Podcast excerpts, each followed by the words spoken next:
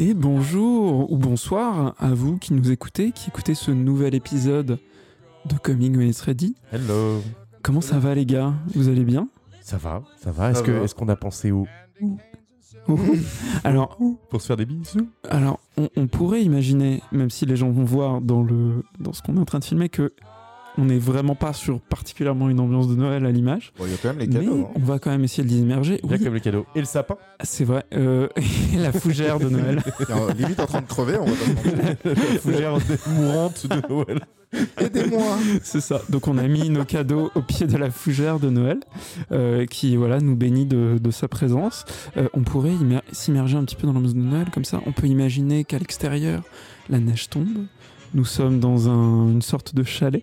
Comme ça, à la- à- dans la montagne, couvert de neige, euh, les sapins autour, euh, euh, Val habillé en Mère Noël, euh, qui nous sort bien sûr la dinde du four. Enfin voilà, ça C'est me- quel dingue. Du coup, une femme à la cuisine, super. Les valeurs du podcast, nickel. Bravo Baptiste. Non, c'est vrai, c'est vrai, euh, c'est vrai. Niveau valeur, euh, c'est c'est pas terrible. Non, alors Val déguisé en Père Noël qui sort la dinde. Voilà. Ouais. Ou le petit lutin qui sort la date du four, parce Le que j'ai le. Père Noël qui est très occupé. Voilà. Donc Adèle déguisée en petit lutin? Qui- petit. Bah, après, il a une belle beubare de Père Noël, Adèle, pour le coup. Ah, c'est Ouais, pas ouais, faux. ouais. Il pourrait être un peu Père Noël. Je Ouais. le Black euh, Père Ok. Noël. Le Big Black. Big Black Père Noël. Big, Big Black. On arrête là. Ok. Super. Ça commence bien ce podcast. On est vraiment sur, euh, sur voilà, euh, un- une bonne ambiance, des bonnes blagues. Je pense que si on tient comme ça pendant une heure et demie, euh, voilà, plus personne ne nous écoutera à la fin, mais pourquoi pas? Vous allez comment, les gars? Parce que moi, j'ai une petite actu, mais bon, euh, je suis un peu déçu. T'es enceinte? Qu'est-ce Ouais. qu'il y a? Bah, en gros, euh, j'avais commandé rien à voir une manette que je n'ai pas reçue, et du coup, bah, je suis triste. Voilà. C'est ça l'esprit C'est ça l'anecdote Ouais. D'accord. C'est vrai que. Bah, je- ouais. il y a En la- fait, comme Valentin est hyper chaud sur Call of Duty, je suis obligé de m'acheter des Alors. manettes pro. Ah, Alors. Et du coup, comme je l'ai pas reçu, bah, je suis dévasté. Je pense que c'est un des rares jeux de, de- depuis sa sortie, en l'occurrence, où euh, je suis quasi à ton niveau. Voilà, c'est ce que c'est tout ce que j'aimerais dire. ouais. vous, genre vous vous concurrencez, vous, vous comptez non, les on points quoi. On s'aide en vrai. Ok. Ouais. Mais c'est bien de se motiver. euh, On s'emmène euh, le plus haut possible tous les deux. On se tient la main. Ouais. Et vraiment physiquement. hein. Physiquement. Et après, on monte Sky dans les is scènes. the limit. Eh oui. En fait. Parce qu'on pourrait en parler d'ailleurs, mais nouveauté de ce petit Call of, la coop en multi. Bah, la bah, coop bah, bah, en écran scindé en multi. Mais je n'en dis pas plus. euh, tout simplement parce que euh, nous allons parler de trois jeux euh, dans ce euh, Coming It's Ready Holiday Special. Euh, trois jeux, donc comme d'habitude. Et euh, le premier jeu, eh bien, c'est Valentin qui va nous en parler.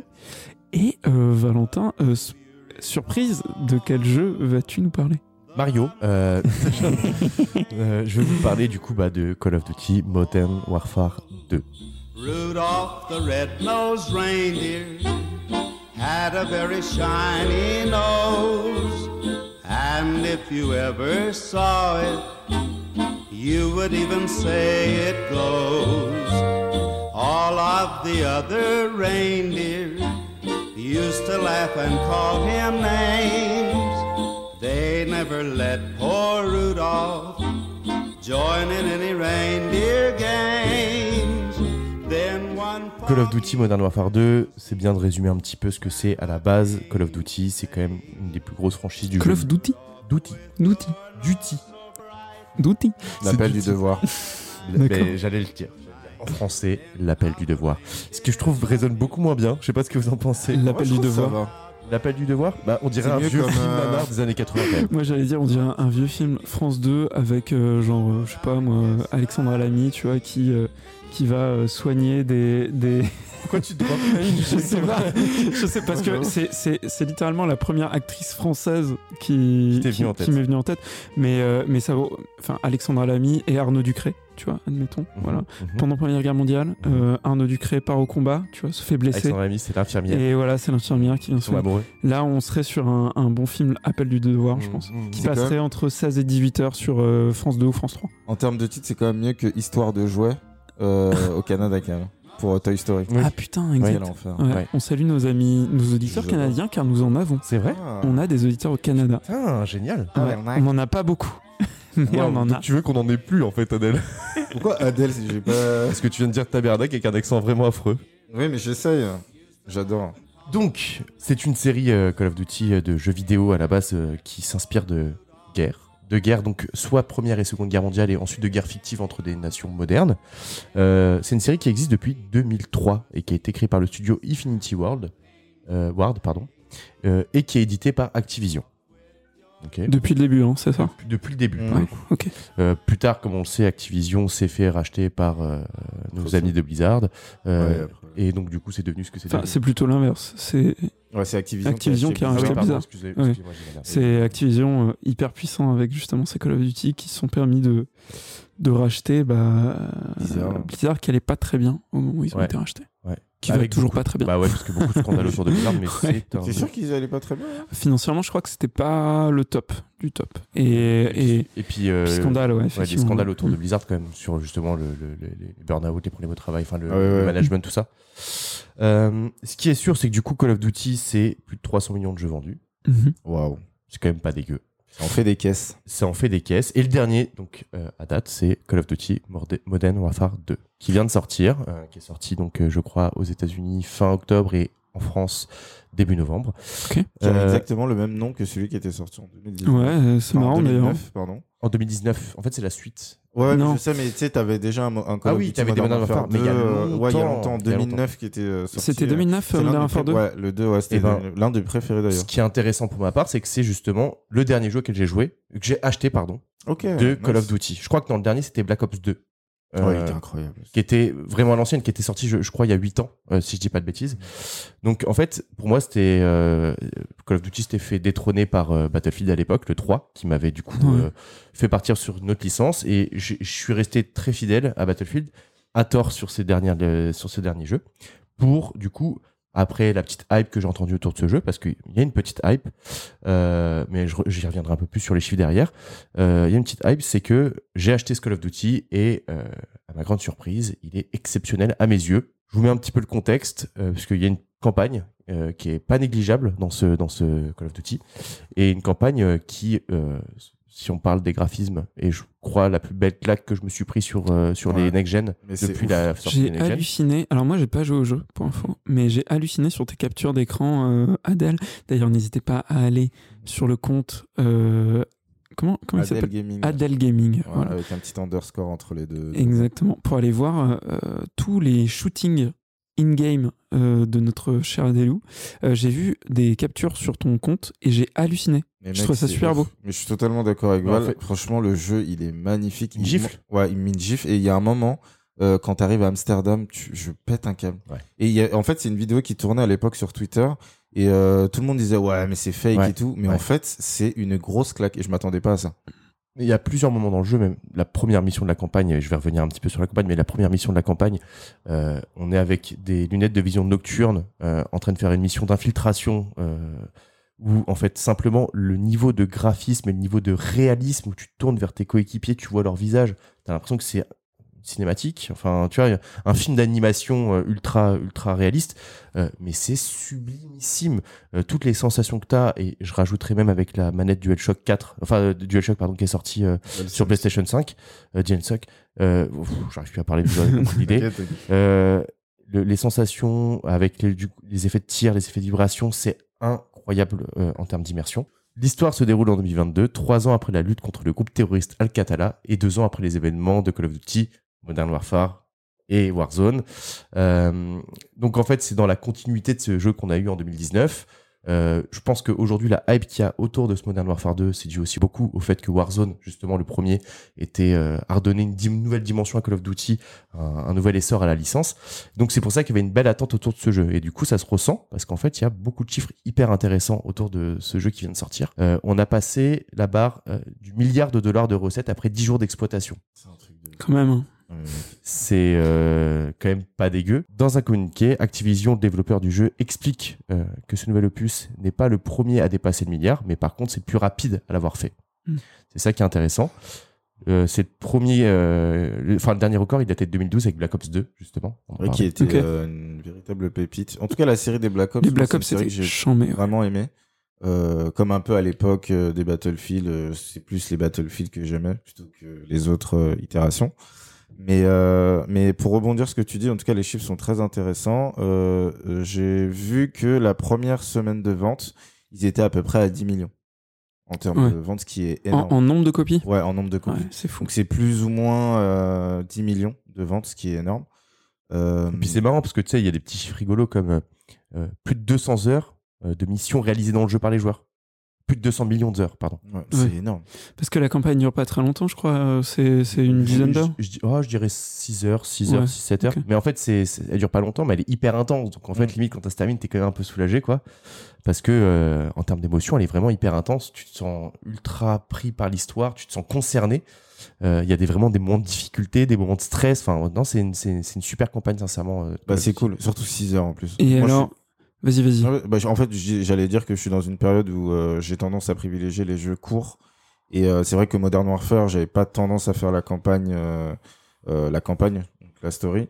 Euh, J'étais plus sur euh, du multijoueur et du mode zombie si on avait. Mhm. Et là, enfin, j'ai commencé, c'est une véritable claque et du coup, je comprends. euh, pourquoi tout le monde fait a la- fini, ouais. Tous ceux qui ont acheté le jeu, j'ai l'impression qu'ils parlent justement de la campagne. Ils l'ont tous fait, ils nous sont tous en train de la réaliser. Et ce qui est intéressant, c'est qu'en plus, il n'y a pas que ce mode de jeu, mais on- on- Et plein d'autres. Ouais, en fait, ils, Ah ont, oui. ils ont level up beaucoup de choses. Alors, Et alors, tant qu'on est sur la campagne, euh, moi qui suis, euh, bah, qui n'ai pas encore acheté le jeu ou qui n'est pas encore, qui l'ai pas encore testé, est-ce qu'on peut la comparer justement à la campagne de euh, Modern Warfare 2, de celui de 2009 Euh, Est-ce que vous vous souvenez déjà de cette Je campagne? l'ai pas Est-ce fait. que du coup, je l'ai l'avais pas pas faite? Vu que j'ai le dernier jeu que j'ai acheté, c'est Black Ops 2 ou Modern- Enfin, tu vois, donc c'est c'est ça fait 8 ans que j'ai pas acheté un seul Call of Duty. Ok. Le- oh, moi, enfin personnellement, le premier Modern Warfare, donc euh, Call of Duty 4 comme on l'appelle, Mhm. euh, m'avait mis une claque en termes d'histoire parce qu'il y avait eu un cliffhanger ou un twist à la fin. Ouais. Mais Modern Warfare 2, ça me parle, ça me parle pas trop, donc je pourrais Bah, pas te, te dire. Alors moi je m'en souviens bien parce que pour le coup c'est un des jeux auxquels j'ai le plus joué, je pense euh, dans ma vie d'ado, euh, enfin ce, Modern Warfare 2. Et euh, je me souviens que la campagne était pareil extrêmement intense, vraiment très référencée, avec plein de références genre à des James Bond, à des films de guerre, enfin tu vois plein de trucs. Euh, à, je sais pas si vous aviez vu ce film Black, euh, Black Hawk Down. Euh, avec euh, les hélicos qui s'écrasent euh, dans, dans des villes bondées où tout le monde veut te buter, tu vois. Parle. Il y avait une séquence dans les favelas qui était ultra intense avec des mecs qui te poursuivent partout, ça sort de partout, il faut te défendre, favela, super coup, chaud et tout. le 2. Je sais pas si c'est dans le 2 qu'il y a une map favela. si, c'est 3. c'est dans le 2, ouais, c'est dans le 2. Et, et voilà, et, et du coup, bah, c'est cool. Si vous me dites que on est sur un niveau d'intensité qui est vraiment très très élevé, Euh, c'est au cool, réalisme, en fait, c'est que Ouais. c'est le scénario et l'intensité est très très cool, mais en plus visuellement, t'es encore plus immergé parce que c'est tellement bien fait que c'en est bluffant, quoi. En termes de ouais, niveau de détail euh, des environnements, c'est c'est assez dingue, même au niveau des visages et tout. Enfin, franchement, les, Les visages, j'ai jamais les vu de si beaux cutscenes- visages. Ouais, bah, franchement, ouais, les cutscenes sont incroyables. Les visages sont archi bien faits. Enfin, tu sens que c'est c'est réaliste, tu vois. Et, euh, et du coup, je regrette de pas avoir fait les campagnes des anciens. bah, le 1, le Warfare 1, était super cool aussi. hein. La campagne était vraiment C'est chouette. lui de 2019 Euh, ouais, Ouais, ok. Bah, quand j'étais plus jeune et que du coup j'avais des Call of Duty plus jeunes, euh, les campagnes des Call of Duty, je les ai toujours trouvées assez cool en fait. Hein. Enfin, souvent j'ai trouvé qu'elles valaient le coup d'être faites, tu vois. Comparé, euh, et t'avais pas fait Modern Warfare 2 j'avais fait, mais le celui qui était sorti euh, il y a. euh, il y a- Ouais, c'est ça. Ouais, mais tu l'as fait du coup. 2009. Ah, ok, mais c'est la- ça que je te demandais. La campagne, la campagne, euh, je m'en souviens plus du tout quoi. Ah oui, ok. J'étais, franchement, j'étais, euh, je vivais chez mes parents encore. Enfin, c'était vraiment, ouais, c'était une époque lointaine C'était quoi. il y a très loin. et C'était il y a très longtemps, ouais. Ouais. Et il avait ressorti d'ailleurs ce Modern Warfare 2 euh, en remaster il y a Si, pas si, si ouais. longtemps que ça. hein. Exactement. Ouais. Ils ont ressorti euh, le 2, enfin ils ont ressorti euh, toutes les, tous les premiers Modern Warfare, en tout cas le premier et le deuxième Ouais. remaster il me semble. Ça permettait de revivre bah, déjà la campagne, mais surtout euh, enfin le multijoueur qui était incroyable. Moi je sais que le premier Call of que j'ai fait en multijoueur c'était le Modern Warfare, donc le tout premier. Et euh, j'avais pris une claque et euh, c'est pour ça que j'avais tendance à délaisser un peu les campagnes, enfin en tout cas la campagne, parce que euh, je, moi ce que je voulais c'est juste jouer en multi avec mes potes, etc. À l'époque de la 360, Ouais, c'était C'était ouf. c'était un délire. Bah, c'était là aussi où d'ailleurs la scène e-sport s'est beaucoup développée sur le jeu euh, Oui. Call of Duty parce que ça a quand même été une des plus grosses scènes e-sport, même si j'ai l'impression que ça se calme un petit peu depuis quelques années. Call of Duty, ça a été l'émergence de, de l'e-sport sur les jeux de shoot euh, avec Counter quand même. Avec... Et de l'influence aussi. Ouais. Des créations de contenu autour Ouais. du jeu vidéo. Ouais, hein. Ah oui, Bah, des, Parce euh, que- Neuf. hein. Ouais. Mais même, euh, tu vois, French, enfin, euh, on parle de Gotaga parce que Gotaga, il faisait vraiment son bise que là-dessus. Euh, Il continue, hein, parce que voilà. Pas que sur ça, mais. Euh, Enfin, beaucoup quand même sur ça, tu vois. Non, non. Aujourd'hui, pour le coup, je suis beaucoup Gotaga. Non, mais je veux dire, à l'époque. Oui, à l'époque. Ouais. Mais aujourd'hui, tout, Oui, tout- tout son marché, c'est ultra diversifié. Bien Leur live, sûr. il, y a- il est beaucoup moins présent sur des jeux comme Call of Duty. il y en a encore, mais c'est plutôt des lives solo. Genre quand il joue tout seul sur Warzone, sur une nouvelle sortie, machin, mais il peut passer autant d'heures sur un Pokémon que sur un Warzone. Ouais, C'est alors qu'avant c'était Call of, Call of, Call of. quoi. c'est ça. Mais quand il est quand il s'est lancé, c'était ça. Et puis Squeezie, Ouais, parce que Squeezie à l'époque, mine de rien, C'est euh, euh, c'était C'est aussi vrai. beaucoup De beaucoup. challenge euh, euh, sur autour de, de, de, de, de Call of Duty. Ouais, de c'est et Call of ça. surtout Duty, euh, Diablo X9 en fait. et un des premiers Le influenceurs premier, français, Diablo X9, hein. c'est ça, Mm. Diablo X9, qui était juste, qui a pareil construit totalement toute sa notoriété à l'époque, parce qu'aujourd'hui il a un peu moins de notoriété, euh, autour de, de Call of Duty. ouais. Et c'est intéressant ce que tu disais, parce que tu disais que, euh, il y avait euh, la scène e-sport qui s'était développée. Moi, je me rappelle que mes premiers matchs e-sport de Call of, c'était sur Game One à l'époque. J'avais vu, je, je voyais les matchs Putain. de, euh, Oh, donc les. AAA contre une autre type, euh, j'ai plus euh, les noms en tête, mais c'était, c'était vraiment top. Et ça, ça, ça fonctionnait bien en tout cas. Et ce, qui, ce que je trouve, pour revenir à notre jeu actuel, assez cool, et euh, c'est le mode que tu as un peu commencé à en parler, mais que je trouve le plus. Enfin, le- la meilleure idée, et qui existait depuis tellement longtemps, mais qu'on avait vu disparaître petit à petit dans tous les jeux vidéo euh, de type multijoueur, la possibilité de pouvoir scinder l'écran en deux avec ton pote et de faire des games en multi. Ça, c'est incroyable. C'est une idée géniale. Ouais.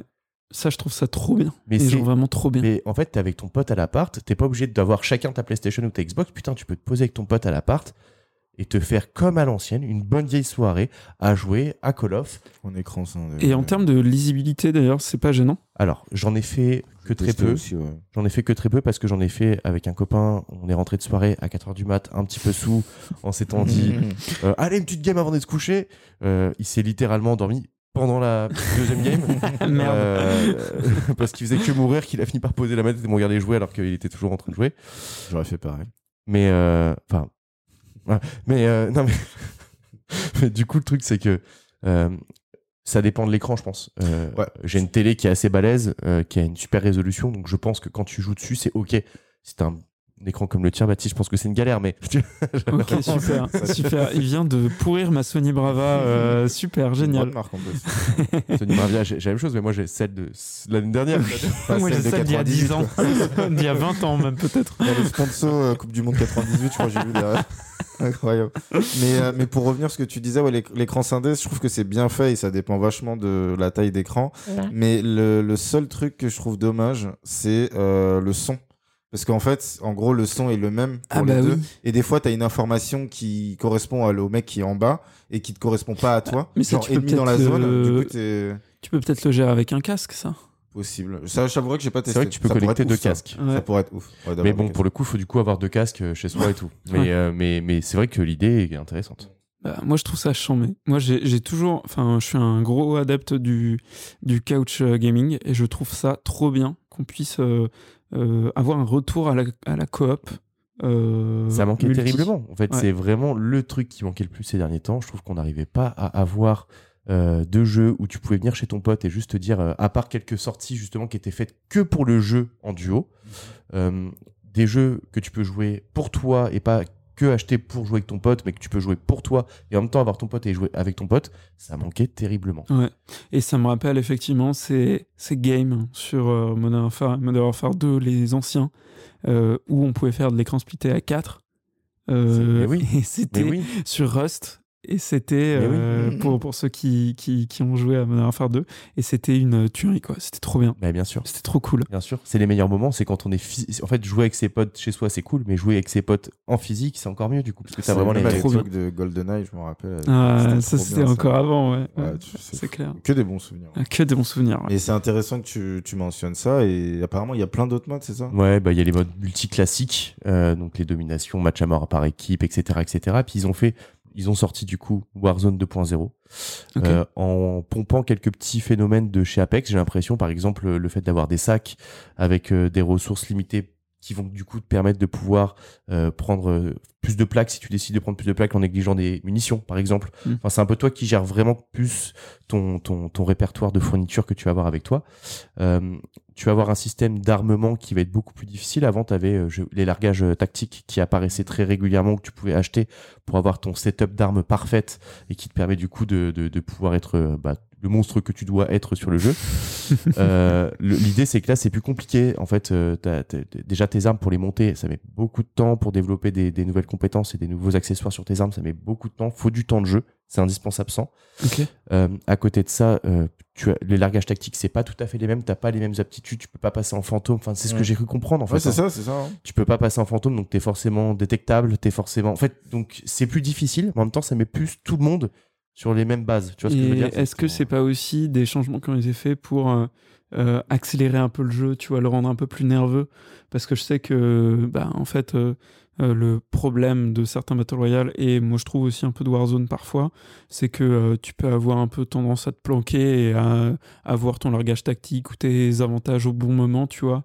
Euh, pas trop essayer de jouer le, contact et, sortir que la, toute fin pour, pour finir la game. Est-ce que justement le fait, tu vois, de supprimer par exemple Fantôme, d'avoir peut-être ces changements-là qui rendent le truc un peu plus nerveux, euh, accélère pas ça, te t'engage pas à aller. Ce euh, qui est sûr, c'est que ça va t'inciter à faire plus de missions. Tu Ouais. sais, on a gardé le Oui. système de missions qui te permet d'avoir des loups, toute l'oseille ou des choses comme ça.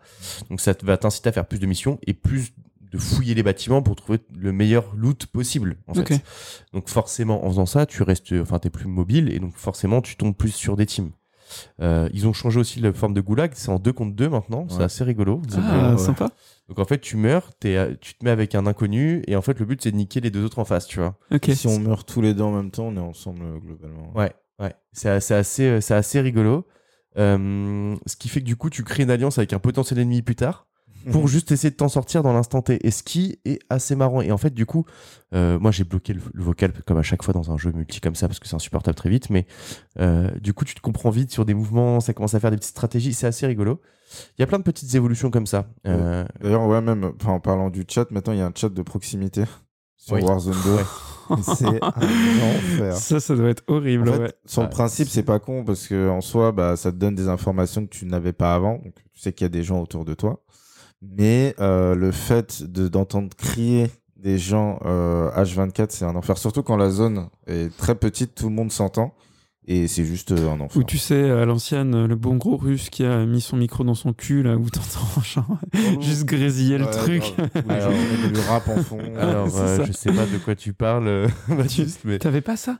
Putain, moi pareil, il y a longtemps, quand on jouait sur, sur 3.6, on tombait, mais régulièrement, on fermait pas les chats, tu vois. On fermait jamais les chats et on tombait régulièrement, euh, vu que t'étais regroupé en zone Europe, sur des mecs euh, des pays de l'Est, tu vois, euh, qui avaient des micros, mais genre sur ultra Counter, ouais. dégueulasses, qui, qui grésillaient fort, tu vois, et les mecs Enfin, je voulais faire les jambes, mais ça va défoncer la. Ouais, non, non, non. J'ai voulu imiter le grésillement aussi, mais. et, et voilà. Mais chat de proximité, t'as raison, en fait. Ça peut être, c'est, ça peut être l'enfer, comme ça peut être aussi une info Ça, que t'avais pas avant, et ça peut augmenter le gameplay encore plus, quoi. Bah, ce qui est marrant, c'est quand tu vois les streamers justement qui jouent à Call of et qui sont des monstres et que tu les entends les autres du coup bah réagir à leur arrivée. Et tu sais, il y avait une un clip que j'ai vu tu sais Show Show 1, c'est ça Chaud, toi ouais. ouais, chaud, ouais, il est chaud. hein. Et ben ce mec-là est un monstre sur euh, Call of. Bien Et sûr. donc du coup, il y a juste une team qui le voit arriver. Putain, c'est chaud, hein. barrez-vous, barrez-vous Et genre, cette réaction, elle m'a buté de rire, du coup, tu vois, parce que t'entends clairement, genre, le barrez-vous, barrez-vous Ah, j'étais euh, Et puis- Non, mais le mec a atteint un niveau de notoriété euh, dans le jeu qui est assez incroyable. Mais non, mais ce que, par contre, moi, je trouve ça insupportable. Donc, moi, je l'ai complètement désactivé. Je préfère jouer à l'ancienne là-dessus. Mm. Parce que le fait d'entendre, justement, euh, des gamins, la plupart du temps, insulter, en fait. Oui, c'est ça, globalement. Ouais, c'est niquer ta mère, va niquer fils de pute, nique ta mère. Bah, Excusez-moi pour le, pour le podcast, mais c'est ça, en fait, du coup. euh, Bah, après, c'est toujours le, tu sais, le, le, l'utilisation, enfin, un nouvel outil qui devrait permettre une utilisation euh, euh, un peu différente, plus de gameplay, enfin, des trucs un peu, voilà. Euh, peut-être aussi euh, plus de contact en stream, tu vois, quand il y a un streamer qui rencontre des gens euh, qui le connaissent ou pas, et qui en fait est- se dérive et arrive sur un truc euh, horrible qui peut être limite un peu dangereux, tu vois. Bah, quand il y a trop de monde, je pense que c'est pas faisable. Ouais. T'en- penses quoi, Baptiste? Ah, Calme-toi, voilà. Calme-toi, Baptiste. T'es pas obligé de t'énerver comme Valentin vient de découvrir le nouveau venu de cette Soundbox. On dit bonjour au euh, Murloc qui fait. Voilà. Mais le Murloc, C'est Baptistien. Oui, oui. Issu du dernier épisode. voilà. Mais, euh, mais ouais, effectivement, c'est. Tu vois, parce qu'il suffit qu'il y ait un, un mec, un gamin qui balance, tu vois, pendant le stream d'un d'un gros streamer, un N-word ou un truc comme ça. Et en fait, il y a des répercussions qui sont. euh, qui sont graves pour le mec qui streamait. Ah, je et- pense que ça va durer deux semaines, ça. arrivé. Ah oui. Non, mais Ouais, je pense que ça va, ça va durer deux semaines et puis ils vont tous désactiver leur micro. En fait, non, mais c'est Bah, ce va. qu'a fait euh, bah, Skyrose, euh, justement. Ah ouais. Euh, il l'a désactivé euh, totalement. Mais je- en vrai, je peux comprendre, tu as des milliers de viewers Bah oui. euh, avec toi. Tu peux pas te permettre de, euh, de, de laisser des gens euh, gueuler euh, des N-words ou des Mm. insultes à, Bah à oui. tout bout de champ, quoi. Bien sûr. Ça se comprend complètement. Et euh, niveau autre mode de jeu multi, il y a des nouveautés, il y a des choses, euh, des trucs Bah qui ouais. sont cool? Il y a un mode bêta en ce moment qui s'appelle Ouais. DMZ Ok. Qui est trop bien. que je ne connaissais pas. Et alors, c'est vraiment euh, c'est euh, Adèle qui m'a dit euh, frérot, faut qu'on essaye, faut qu'on essaye. Et on a testé et franchement c'était assez cool. En fait c'est pour- alors pour les gens qui connaissent peut-être c'est c'est comme un Escape from Tarkov. Ouais. Donc c'est un jeu où en gros c'est un comme un sandbox en fait. Donc euh, on- pour le coup on est sur la map de Warzone 2 Euh, et en fait euh, le but de- du jeu c'est d'explorer la map, de récupérer un maximum d'équipements et de s'exfiltrer avec les équipements et d'oseille Parce que le Zay ça donne joue- de l'expérience. Exactement. Donc un maximum euh, euh, d'équipements, d'oseille, de euh, d'armes, etc. Tu t'exfiltres avec tout cet équipement et en fait, à la fin, les armes que tu as réussi à sortir du mode, euh, bah tu les débloques dans tous les autres modes de jeu. Trop stylé. C'est vraiment cool, ouais. Sachant qu'il y a des armes euh, qui sont extrêmement difficiles à obtenir euh, dans le mode classique, c'est-à-dire qu'il faut que tu montes toutes tes armes niveau 15 euh, avant d'avoir telle arme. Enfin, tu vois, j'exagère un peu, mais c'est l'idée. Et ben là, tu tombes sur cette arme, il suffit de survivre. Parce qu'en fait, c'est ça le plus compliqué. Moi, il y a un moment, je suis tombé sur l'arme que je voulais depuis le départ et je me suis fait buter, j'avais trop le seum.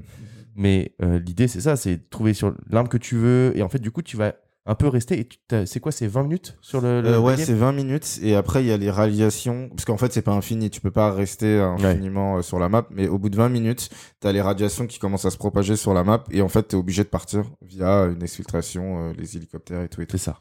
Et, euh, et ce qui est intéressant, c'est que si tu meurs, bah, tu, comme disait Val, tu perds toutes tes armes. Et euh, du coup, ça te, euh, ça te force à, par exemple, quand tu te lances dans l'aventure, tu as la possibilité de récupérer des armes que tu as réussi à exfiltrer pour euh, arriver sur la map. Mais il faut faire attention, faut pas prendre les armes que t'aimes trop, surtout si tu euh, comptes jouer Ah euh, oui. en mode euh, nerveux. Vaut mieux, euh, des fois, de partir sans armes et en trouver Moi, je pars directement. sur- toujours sans arme. Bah ouais, le mieux, c'est de partir sans armes. Ah oui, parce que tu perds même les trucs en fait que t'as ramené, euh, que, enfin voilà, que t'as Ouais, pas ouais, trouvé sur place. C'est ça qui est un peu ça, excitant, ouais. tu Ah. vois. Donc c'est pour ça qu'en fait, dès que tu arrives à exfiltrer un truc, t'es trop content. Mm. Moi, une fois, j'avais tenté de ramener une arme que j'aimais bien justement, et je l'ai perdu dedans, et j'ai fait ah ouais non c'est mort. Donc maintenant, je commence toujours main nue. Et en fait, ça. le premier truc que tu fais, c'est de trouver un pélo tout seul et que tu le tapes à main nue. Comme ça, tu mets des grosses patates pour récupérer son flingue, et dès que t'as un flingue, ça démarre quoi. C'est assez cool et t'as aussi euh, bah, des mécaniques de sac à dos comme le disait Val tout à l'heure. T'as la possibilité de trouver euh, moyen ou grand sac à dos et, euh, et c'est cool parce que une fois que t'as ton grand sac à dos, tu peux ramener beaucoup plus de trucs quand Mm. tu t'exfiltres. Mm. Et euh, par contre, Mais si tu meurs, bah, tu le perds. Ouais, voilà. Et c'est vraiment, faut vraiment faire attention à tout, jouer un peu safe. Et les bots, mais qu'est-ce qu'ils font mal? C'est-à-dire que des fois, Ah, tu te retrouves face à 3-4 bots, mais ils te, ils te défoncent en fait. Et du coup, tu peux mourir assez facilement. En fait, c'est comme, c'est comme euh, les bots, ils ont le même pouvoir que toi face à eux. Tu vois ce que je veux dire? Tu leur mets trois balles, ils meurent, bah ils te mettent trois balles, tu meurs. Tu vois ce que je veux dire? Ouais. En fait, c'est un, c'est une manière de. Si tu, si tu me dis qu'il n'y a pas que des bots. hein. Ouais. Oui, il y a aussi des gens, des vrais ouais. joueurs, mais en fait, les bots protègent des espèces de dans- d'espaces où potentiellement t'as plus de loot. tu vois. Ouais, des grosses forteresses. Mais c'est marrant parce que tu vois, sur le papier, on dirait un peu un cheat code quoi, pour débloquer des trucs euh, un petit peu plus vite et tout. Mais s'ils ont rendu le truc vraiment difficile, hardcore et tout, il y a un vrai intérêt. Ça peut être assez chambé. Bah, en solo, c'est hyper dur. En solo, c'est quasi. Enfin, à moins que tu sois Gotaga, euh, je pense que c'est vraiment difficile. Moi, j'ai tenté de faire des games en solo. J'ai ramené euh, The Bee, tu vois. Euh, par contre, euh, j'ai fait des soirs des en duo. En duo, c'était pas évident. En fait, normalement, c'est des groupes de trois, tu vois. En duo, euh, juste avec un pote, c'est pas évident parce qu'en fait, t'arrives à, arri- enfin, à, à obtenir certains objectifs, à faire certaines choses. Mais il y a vraiment des moments où, pendant l'exfiltration, où t'as toute l'armée qui te débarque dessus quand tu dois protéger la zone où l'hélicoptère doit arriver pour venir te chercher où t'es en mode je vais crever, je vais crever. Et ça saute dans l'hélico, il te reste plus que ça de vie, ton pote aussi, tu t'en es sorti de justesse, quoi, tu vois. Et c'est hyper excitant du coup et hyper rigolo à faire, quoi. J'ai j'ai fait quasiment que ça hier tout l'après-midi, quoi. Ok, chambé, trop bien. C'est vraiment un mode assez cool. euh, Et ça- je pense que c'est un mode qui te plairait d'ailleurs. Ouais, en que tu fait, prennes le mais, jeu, euh, Il est gratos, mais hein. en- Le mode DMZ, il, il est arrivé Ah bon avec Warzone. il est ouais. arrivé avec Warzone. Si, si, ouais, il est arrivé avec Warzone 2. ouais. Ah, mais il faut que je prenne. En vrai, Ah bah il faut- frérot. euh, faudrait à minima que je teste Warzone 2 parce que voilà, Et là j'ai pas le temps. Mais, euh, Mais je pense que tu kifferais plus DMZ que Warzone. Ouais, moi aussi. euh, ouais, en vrai, Parce qu'on a plus le temps aussi. Tu vois ce que je veux dire ouais, bien sûr. Et parce que si tu meurs, en fait, tant que t'as un pote en vie, on peut toujours se revive. oui. Et tu peux toujours te débrouiller et ramener ce que tu avais prévu dans le. Ça. Ouais, mais je, je pense que en vrai, je me le prendrais le jeu, et même ne serait-ce que pour la campagne, parce que Elle est super. euh, Call of, c'est un de mes plaisirs coupables. Quoi. Je suis, je suis. Avant, quand j'étais gamin, je jouais que à des FPS. Tout le temps à des FPS, tout le temps, tout le temps.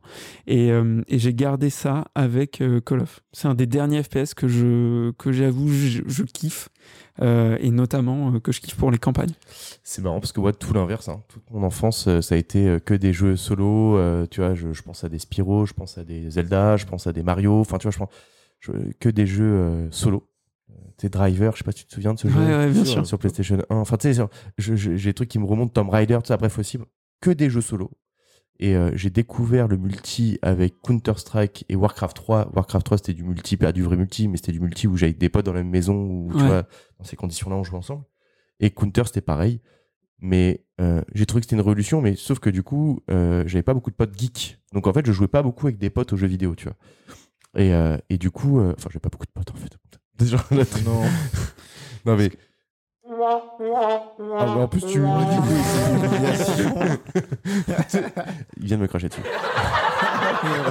C'est le mec qui rigole. Nul. triste. Regardez-le, pointez-le du doigt. Euh, On va couper ça. mais du coup, euh, du coup, tout ça pour dire que euh, je découvre avec le temps, et c'est pour ça que du coup, tu vois, bah, justement, quand mon pote il me dit euh, viens on joue samedi, C'est cool. me dit en fait ouais je peux faire que trois games, je suis en mode, oh non, tu vois genre non, m'abandonne pas, tu vois, j'ai trop envie en fait, tu vois. Non, mais je suis chaud pour le prendre. Et de toute façon, euh, dans mon nouveau chez moi, parce que je change d'appartement là, euh, j'aurai une pièce à moi où je vais pouvoir euh, bah, notamment jouer à Call of avec vous. C'est le fameux donjon dont tu m'as parlé? Le donjon, ouais, ouais, ouais, le, le donjon de la soumission, il y aura aussi un PC. Bah moi je viens direct pour le donjon de la soumission surtout. Hein. mais, euh, mais, euh, mais ouais, bah, ça fait plaisir. Vous me l'avez grave vendu, donc euh, Bah, je les suis trop gars, chaud. Je suis trop chaud. Et mais franchement, tous ceux qui nous écoutent, si vous avez l'occasion de vous y intéresser, si vous aimez les FPS, c'est l'occasion de l'acheter parce que sincèrement, je pense que c'est un des meilleurs FPS que j'ai acheté de ces de quelques années dernières. là. Ok, ça a dit les termes. Ça a dit les Sachant termes. qu'il est très très très complet et euh, Ouais, c'est ça. Ils ont bien géré euh, le système de hub entre Modern Warfare, Warzone et DMZ. Dès que tu le prends en main, et c'est ouais, et j'ai entendu dire, alors je sais pas si c'est vrai, mais apparemment l'année prochaine il n'y a pas de Call of. C'est peut-être pour ça qu'il est complet de ouf. euh, Non, mais il est incroyable. Enfin, c'est vrai qu'il y a beaucoup de modes de jeu différents et t'en as pour tout ce dont t'as envie. Fait, si t'as juste envie d'une petite partie multiclassique, tu le fais. Si t'as envie d'une grosse partie un peu longue DMZ ou Warzone, tu le fais. Enfin, c'est top, vraiment, c'est top. Et alors, je voulais peut-être finir par ça, mais est-ce que euh, du coup le match est plié entre Call of et Battlefield? Est-ce qu'on a Actuellement, enfin un gagnant? cette, cette année oui. Call Actuellement, c'est. Call of, mais de, très très loin. Ok. Carrément. Bah, quand tu vois Warzone, euh, enfin, quand tu vois euh, ce Call of qui vient de sortir et de- 2042, on en a déjà parlé dans un précédent podcast, bah, euh, c'est un échec complet, quoi, sincèrement. Il y avait un gros potentiel qui n'a pas du tout été exploité ou très, mal exploité. Comparé à ce Call of, où moi j'attendais rien, je demandais rien.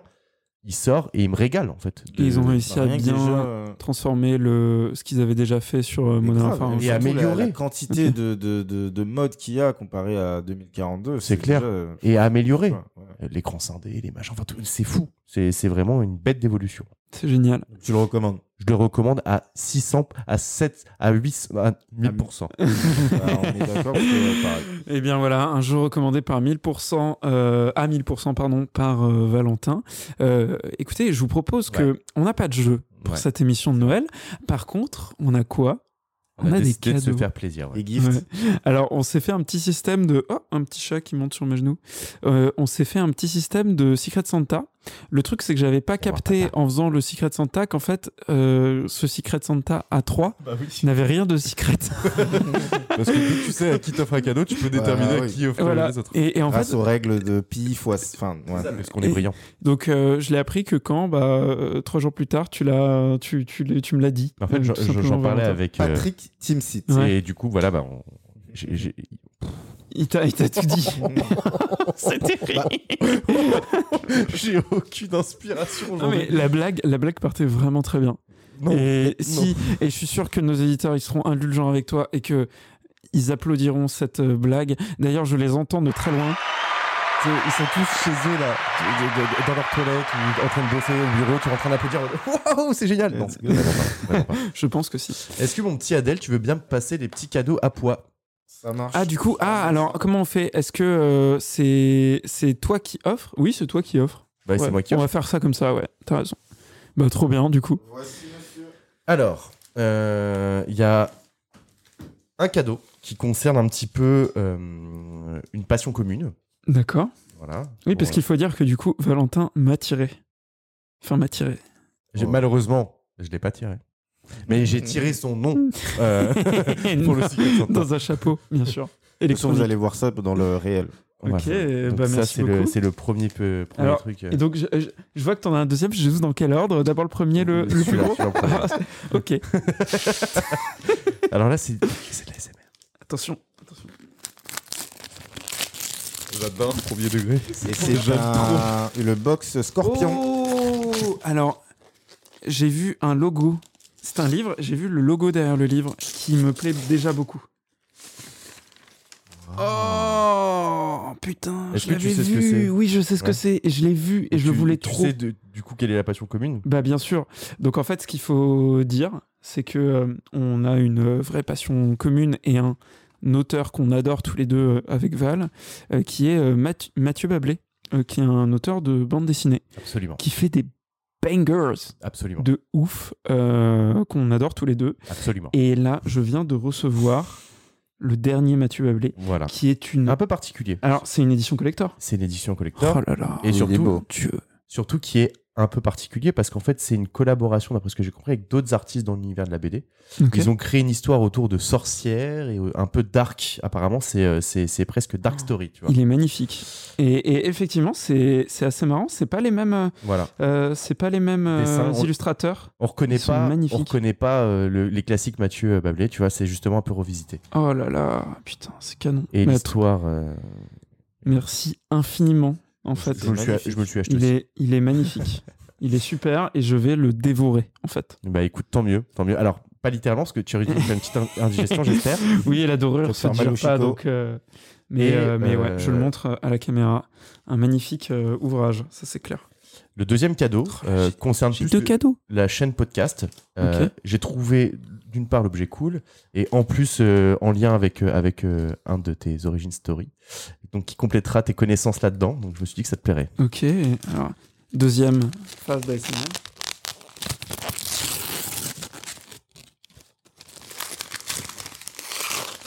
Alors, c'est trop bien. C'est le, c'est la collection de. Alors, c'est une collection que je connais. Mhm. J'espère que tu n'as pas. eh ben, eh ben, en fait, je crois que je l'ai pas. En fait, je te dis pourquoi je la connais. Parce que tu as bossé chez Hachette. Et oui, alors en fait, c'est, c'est, je dis ce que c'est aux gens. C'est euh, une collection qui est magnifique, qui est chez Hachette Rose. Un peu Euh, aspect cuir et ouais, tout. Genre, euh, exactement. De petits livres sur l'univers du Seigneur des Anneaux. euh, et sur Oh. Tolkien, de manière euh, générale.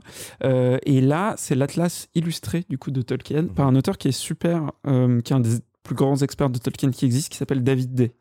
Et le livre est super. ouais, Et effectivement, tu vois, quand je l'ai ouvert, je pensais que je l'avais, mais en fait, je l'ai pas. Euh, donc, euh, tu as très bien fait. Bah voilà, tant mieux. Voilà. J'ai Bah, eu peur pour celui-là. non, non, mais t'as as totalement bien fait. Il est magnifique. savais, mais Il est magnifique. Voilà. Merci infiniment, Valentin. Je- J'ai été beaucoup trop gâté, en fait, là. Ouais. Bah, viens, je te fais un bisou. Tu sais, parce qu'il veut me faire des bisous tout le temps, mais, mais, euh, mais je te fais un bisou. tu fais ça avec Caro ou pas Ouais, ouais. tu, tu tends ta langue. oui, oui, je fais ça. Merci, mon Quel enfer.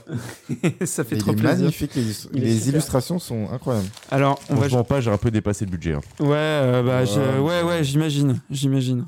Bah, merci C'est des beaucoup. beaux cadeaux, il a tapé dans le Euh, mille. Il a tapé dans le mille, euh, c'est tout ce que j'aime. Merde, Les j'aurais livres, pas dû euh, acheter c'est tout ce que j'aime. le, le box Scorpion euh, rouge là. Le, box t'as Scorpion, acheté du, c'est pa- quoi t'as acheté du parfum Ouais. Ah putain. Brut, Yes. quel enfer. Le box brut. Terre d'Hermès pour. J'ai dépassé le budget. Oh, Coffre brut.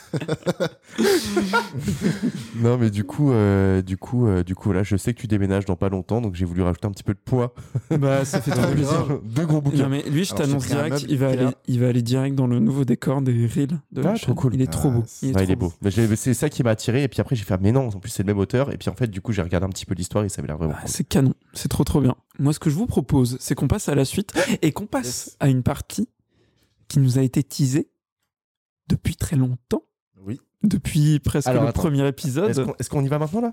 Ah Est-ce qu'on bah, pas part d'abord par toi? Ah non, on va y aller parce que là, là, on, on est sur le cœur du podcast. J'annonce. Ah oui, vraiment. le cœur carrément. Ah bah, eh, pression. On, on se l'est fait teaser depuis euh, depuis Depuis que je 5 suis né. épisodes. Ouais, Depuis je, que t'es je- né, je vois basiquement. qu'Adèle a une érection. Adèle est- nous gratifie de son gros paquet là. L'onglet, le petit onglet. Et, euh, et- petit et onglet. voilà, et, et il s'est redressé au petit moment. d'eau. Hop, Là, en fait, la base, elle est au, la table est au sol à la base. Et là, elle est sur pilotis.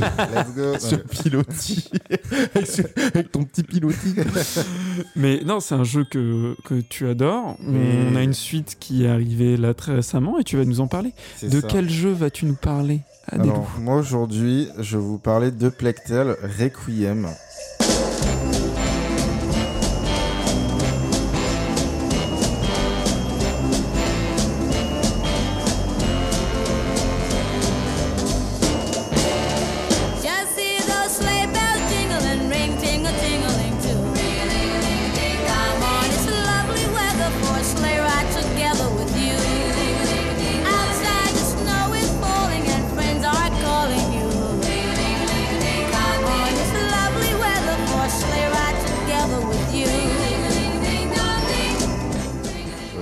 Jeu que j'affectionne particulièrement.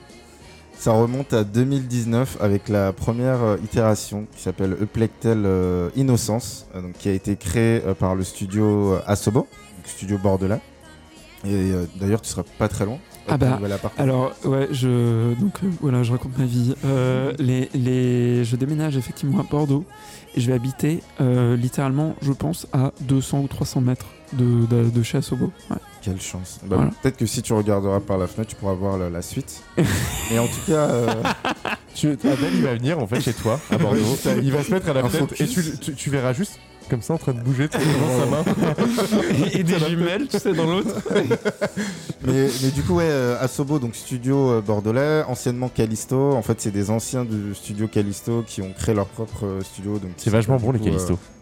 Ah, je crois que tu avais déjà fait cette blague-là, si je dis pas de bêtises dans le premier épisode.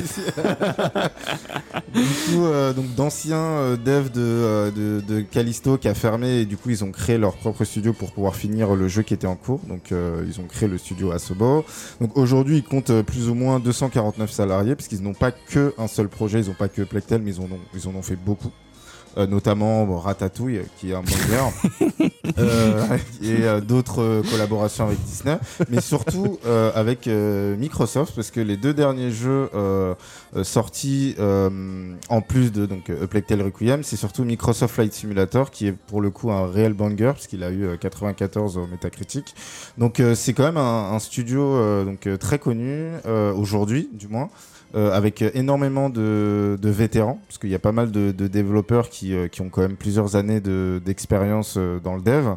Et donc moi aujourd'hui, je vais vous parler de Plectel Requiem. Donc dans un ancien épisode, je vous avais parlé un peu de, enfin je vous avais parlé de Plectel Innocence. Je vais vous faire un petit débrief parce que c'est un jeu qu'on a fait également tous les trois. Donc en gros dans Eplectel Innocence on apprend plus sur la famille des deux runes qui est composée euh, de euh, quatre personnes. Donc Amicia, Hugo, euh, Béatrice et le père de la de, cette famille qui n'est pas important parce euh, je spoil mais c'est les cinq premières minutes du jeu euh, meurt di- directement. Donc globalement, on suit dans le dans Eplectel Innocence, donc le premier jeu, les aventures de Amicia et Hugo. On apprend très tôt au début du jeu que en fait Hugo est porteur d'un d'une maladie qui s'appelle la macula, qui euh, se euh, qui est euh, héréditaire, donc qui se transmet de porteur en porteur. Et en fait, la macula a deux malus. Euh, le premier, bah, c'est qu'il tue son porteur. Tu vois, Ce qui est plutôt dommage. Ça le plutôt. malus quand même. hein. Et euh, on c'est pas les malus de Mario Kart là, c'est vraiment sur des gros malus. Un petit désavantage quoi. Voilà, c'est c'est dommage quoi. Et euh, surtout qui, euh, bah en fait, qui euh, dévaste euh, un peu euh, les contrées aux alentours parce que en fait ça euh, génère la peste. Donc la peste Mm. noire qui est générée euh, de des manière, rats, euh, ouais. voilà exactement. Ouais, c'est euh, c'est représenté euh, par des rats. Euh, dans le jeu euh, Plectel Innocence. Qui est de Donc- base une idée, une excellente idée, assez brillante quand même visuellement. Exactement, ouais, c'est assez brillant et c'était déjà un défi technique à l'époque parce que euh, dans le premier jeu Innocence, ils avaient réussi à animer énormément euh, de rats. Alors je crois que c'était 5000 en tout. Euh, donc c'est un jeu qui se passe donc, donc au 14e siècle, euh, donc pendant la guerre de Cent Ans et pendant euh, la peste noire pour le coup. On est principalement dans la région de la Guyenne, donc euh, avec comme capitale bah, Bordeaux d'ailleurs. Mm. D'où le fait que Asobo. euh, Ah enfin, ouais, je pense se qu'ils à ont, ils ont complètement fait leur repérage euh, autour de chez eux. Exactement. Moi, la Guyane, c'était plutôt euh, côté Brésil, tout ça. Enfin, c'est pas le- Du coup là c'est la Guyenne. Ah, putain, ça vole tellement haut aujourd'hui. Et du coup, euh, donc ouais, en fait, ouais, le jeu se passe à Bordeaux parce que déjà ils sont sur place, Ouais. mais surtout il y a encore euh, d'anciens vestiges, d'anciens bâtiments euh, qui datent euh, du Moyen Âge, qui, euh, en fait, ils ont repris l'architecture, donc c'était très très simple pour eux. Euh, ils avaient juste à sortir du studio et justement euh, aller faire des recherches aux alentours. Ils ont fait appel aussi à des architectes, à des historiens, qui les ont aidés justement euh, pour le développement de ce jeu. Donc euh, globalement, euh, bah, je vous ai raconté un peu euh, l'histoire du premier. Donc c'est en gros, on suit l'aventure d'Amnesia Hugo et on essaye de trouver une solution à la macula que Hugo porte en lui pour essayer de le sauver et de contrer tous les problèmes que Hugo et Amicia rencontrent durant l'aventure, dans leur durant leur aventure, pardon. Et, euh, et, euh, c'est très très intéressant. C'est d'ailleurs comme ça que j'ai j'ai euh, j'ai commencé l'aventure Plectel, donc Innocence, qui était sorti sur le Game Pass à l'époque en, en 2019. Et euh, je vous recommande énormément le jeu. Euh, J'étais pas un gros joueur de jeux solo et en fait ça, ça m'a fait aimer les aventures solo. Mais moi, ce qui est le plus important aujourd'hui, c'est de vous parler euh, de Tale Requiem. Donc n'hésitez pas à aller écouter les anciens euh, opus de Coming When It's Ready. On en parle, euh, on en parle euh, pas mal de temps on, et on sort pas mal d'infos euh, assez intéressantes. Euh, les gars, est-ce que vous avez fait déjà Tale Requiem?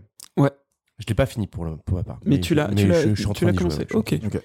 Donc c'est un jeu qui est sorti donc le 18 octobre 2022, donc euh, sur toutes les consoles de dernière génération principalement. Je pense que ça lui a été bénéfique. Euh, donc euh, PS5, Xbox Series, euh, PC et sur Switch exclusivement en cloud sur Switch. Ah, je savais pas. Ouais. Exclusivement en cloud et il est sorti Day One sur le Game Pass donc c'est plutôt cool pour les joueurs d'Xbox et pour les possesseurs du Game Pass. On va pas se mentir, c'est aujourd'hui une des grosses exclus du Game Pass et moi je trouve que rien que pour ça, le Game Pass vaut le coup, tu vois. Exactement. Bah, ouais.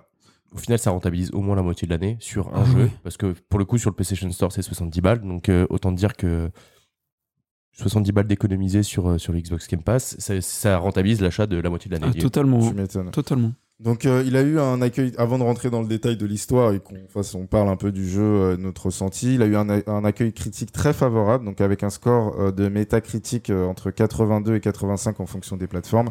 Pour les gens qui connaissent pas Metacritic, c'est un site qui recense tout, toutes les notes qu'un jeu a a eu par la, de la part euh, de tous les médias.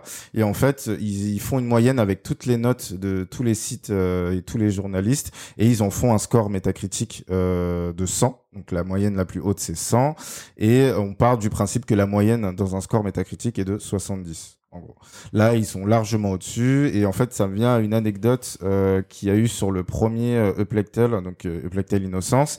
Euh, ce qu'il faut savoir, c'est que pendant le, le développement d'un jeu, il y a un truc qui s'appelle le Ghost euh, Review, en fait, qui euh, permet à certains playtests donc de jouer au jeu euh, à un stade assez avancé du jeu et de réaliser une sorte de test et donner une note. Et en fait, dans euh, le Ghost Review qui, a- qui, a- qui avait été effectué sur Tale Innocence, si le jeu était sorti tel quel pendant la Ghost Review, il aurait même pas eu euh, 50 en métacritique. Donc du coup, euh, ça les a euh, motivés et les a un peu forcés à refaire tout le jeu, enfin tout le jeu, à améliorer euh, certaines mécaniques et certains aspects du jeu et euh, en sort à la sortie du jeu il est arrivé à 80 ce qui est un très un très très bon score parce que c'était les objectifs euh, de du studio et de l'éditeur Donc qui est le deuxième est mieux noté que le premier? Alors ouais, le deuxième est largement mieux noté euh, que le euh, que le premier. Je dis largement parce que je me base sur la note euh, Xbox Series X qui est à 85.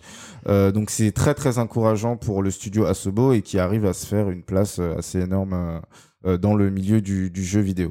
Donc euh, en gros, A Plague Tale Requiem, donc qui est la suite, euh, se passe six mois euh, après Innocence. Donc euh, je vais pas vous spoiler Innocence, mais en gros, euh, on suit dans Requiem les aventures de donc Béatrice qui est la mère d'Amicia et d'Hugo. On suit Amicia, Hugo et Lucas. Lucas qui est un jeune euh, alchimiste. Euh, le jeu se passe dans le sud de la France, donc j'en ai décrété. Alors, on en parlait la dernière fois que potentiellement ça se passe en Corse, mais à aucun moment ils disent que c'est en Corse. En fait, ils parlent du, Nil Oui, qui s'appelle la, la Ouais. mais à aucun moment on, on s'est euh, dit explicitement que c'est la. Enfin, c'est hyper cool, euh, Plague Tale pour ça, parce que tu visites en fait aussi des lieux euh, qui ouais. existaient. Bon, alors après, ils sont refaits, revus et, et redimensionnés, mais tu passes par Arles, tu vois Marseille aussi un petit peu. Exactement. un ouais. peu euh, et tu vois justement cette île euh, cette île qui ouais fait très Italie du sud euh, mais euh, ouais. aussi qui pourrait être en fait euh, Corse enfin c'est c'est c'est ouais tu vois des beaux paysages Exactement. clair. Et en fait, euh, très beau. parlant, ouais, c'est c'est magnifique. Ouais, le jeu est très très beau. ouais. ils arrivent, ils arrivent à, à- en fonction des, des comment dire, des, de, de l'heure de la journée, tu sais, de, tu sais, de la sunset, enfin, tu vois, tu sais, genre de, de l'aurore du soir, enfin, tu sais, de, de mettre des lumières, des ambiances qui sont sublimes. Je trouve qu'ils représentent très très bien l'ambiance due à l'heure, du euh, climat, du, du, du à ce qui entoure le- le- les personnages. Bah, la lumière est ultra importante d'un point de vue de gameplay ça on va en parler mais Mhm. bon c'était déjà le cas dans le précédent mais en fait ils ont réussi à la rendre extrêmement importante aussi euh, et à bien s'en servir euh, d'un point de vue de direction artistique Et c'est vrai, ce que tu dis, euh, tu changes d'ambiance juste avec une lumière, juste avec le soleil qui se couche, juste avec une, une torche que tu vois au loin. C'est vraiment extrêmement bien fait sur ce point-là. Hyper ouais. bien fait et con- contrairement à Tale Innocence, on est quand même sur des paysages qui sont beaucoup plus éclairés avec beaucoup plus de, de phases avec du soleil en journée dans Requiem et c'est ce qui fait aussi la beauté du jeu. Euh, je me rappelle que de- dès les premières minutes, on se balade dans un champ, on fait un cache-cache d'ailleurs avec euh, Amicia, Hugo et, et Lucas et on se retrouve avec des paysages super beaux, des, des couleurs un peu euh, un peu chatoyantes un peu partout et c'est c'est euh, c'est ce qui fait la beauté du jeu et à contrario même dans des phases qui sont beaucoup plus euh, tristes, euh, gore etc. Bah les jeux un niveau gardent quand même un niveau de détail assez élevé, euh, notamment grâce à comme vous l'avez dit euh, aux lumières, mais euh, surtout à la DA en fait du jeu qui est quand même assez détaillé. Euh, je parle notamment des visages etc. Même si c'est pas euh, un jeu blockbuster comme on a vu tout à l'heure avec Call of, euh, ça reste quand même un jeu avec énormément d'ambition. Et d'ailleurs, bah, merci à Sobo pour pour ce jeu et et et l'histoire que vous arrivez à nous à, à nous à nous donner grâce à la suite de Requiem. Mais oui, oui, c'est un pas graph- graphique qui est énorme. Euh, qu'on avait déjà eu dans Innocence et qu'on retrouve euh, Bah, encore plus poussé dans Requiem. Tu vois, tu parles de production. Moi, je pense que sur Innocence, on était sur un jeu de ZA. Tu vois, ça me paraît euh, ça bon, ok, tu vois. Moi, je trouve que là sur Requiem, on est on est vraiment euh, sur un, un triple A. hein. Mm. Euh, on n'est pas sur un triple A euh, open world comme on peut le trouver, tu vois, quand il y a un Horizon qui sort ou un, un, un God of War, tu vois. Mais par contre, euh, on est sur un, vrai triple A en termes de DA, en termes de scénario, de narration. Moi, je, je, je, je suis encore là à me remettre de la claque que c'est d'un point de vue narratif. Euh, moi, j'ai toujours été un gros gros joueur. J'ai toujours été un gros gros joueur solo. Et en fait, j'ai retrouvé des, des sentiments et un, un feeling quand tu joues à ce jeu euh, que j'avais ressenti il y a très longtemps quand j'avais commencé de jouer au, au premier Assassin's Creed, au Mhm, premier et ouais. au deux, euh, qui en termes de narration était juste très bon.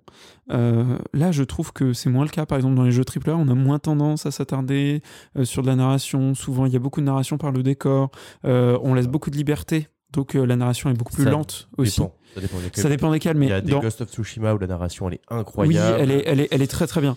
Mais ce que je veux dire, c'est que tu vois, typiquement, on a parlé de Last of Us un petit peu. Oui. La narration est très bien, mais elle est un peu moins intense. Moi, je dirais que par exemple sur un Tale, où Tale va avoir une expérience beaucoup plus ramassée, euh, due à son simplement comment il est fait. C'est pas un open world, c'est un jeu qui est plus ou moins euh, cou- couloir, mais avec euh, plusieurs euh, manières d'approcher les, dangers auxquels tu es confronté.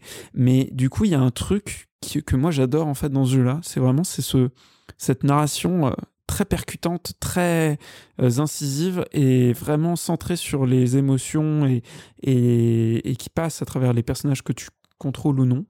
Et vraiment, je, j'avais pas vécu une expérience comme ça en termes de narration depuis très longtemps sur un jeu vidéo. C'est pareil. Euh, au niveau des émotions, c'est vrai que tout au long de, l'aventure entre Amicia et Hugo, euh, on subit des, émotions assez fortes. Euh, Parce que leur relation en fait évolue au fur et à mesure. Elle était déjà très forte à la fin d'Innocence, mais elle l'est encore plus euh, euh, dans Requiem. On, se retrouve avec un Hugo qui est malade et qui et une Amnesia qui est impuissante face à cette maladie, qui essaye de protéger son frère un maximum.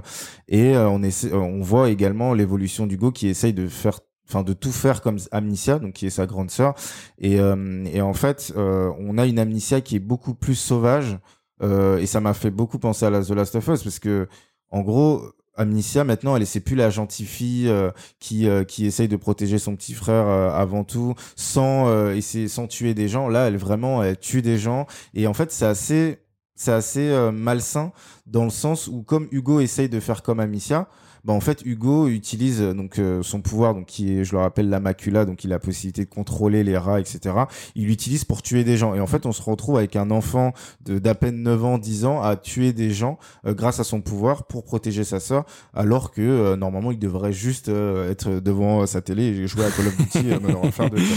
donc euh, Amnesia elle est vraiment et c'est ce que j'ai aimé en fait dans Requiem c'est que elle est passée à un stade où, ok, je protège mon frère à, à tout prix, comme dans Innocence, mais elle n'hésitera pas à tuer pour euh, y arriver. Et en fait, ce qui est terrible, c'est que ça te remet toi devant ta condition de joueur, en fait, où c'est toi qui fais les choix de tuer ou pas. Mais en fait, où là où dans Innocence, on te laissait beaucoup le choix euh, sur est-ce que tu peux passer à côté, est-ce que machin. Là, en fait, dans Requiem, tu vas être confronté à des choix très difficiles où tu vas devoir buter des gens qui euh, tu vas devoir euh, buter des gens que tu considères plus ou moins innocents, euh, parce qu'en fait, tu, tu vas pas avoir le, le, ce choix-là, tu vois. Et, et du coup, c'est vrai que c'est bien fait parce que à la fois le gameplay, le gameplay est très raccord avec le, la narration, je trouve. Bah justement, c'est intéressant ce que tu dis euh, parce que, enfin, dans le développement du jeu, de ce que j'en ai compris, c'est que donc la narration du jeu est d'abord faite. Donc, euh, et après coup, ils essayent d'adapter le gameplay à la narration. Et je trouve que ça s'imbrique parfaitement bien euh, entre gameplay et narration. Donc euh, tu disais oui, on était obligé de tuer par moment. Euh, maintenant, on a un nouveau gameplay avec Amicia. Elle n'est pas obligée de tuer avec sa fronde Oui. mais elle peut utiliser des couteaux euh, directement en mode euh, espion. Elle arrive par derrière. Carotide. Voilà, directement, tac, tac, cœur, foie, poumon. Et, euh, et ça, c'est un nouvel aspect qu'on n'avait pas dans Innocence, Ouais. mais que je trouve vraiment euh, satisfaisant parce qu'on on voit l'évolution d'Amnesia. On voit que, ok, elle a, elle a vécu des trucs de ouf, que en fait dans la dans Requiem, on se rend compte que en fait tout ce que lui avait appris sa mère, bah c'était un peu du pipeau avec l'ordre, etc., etc.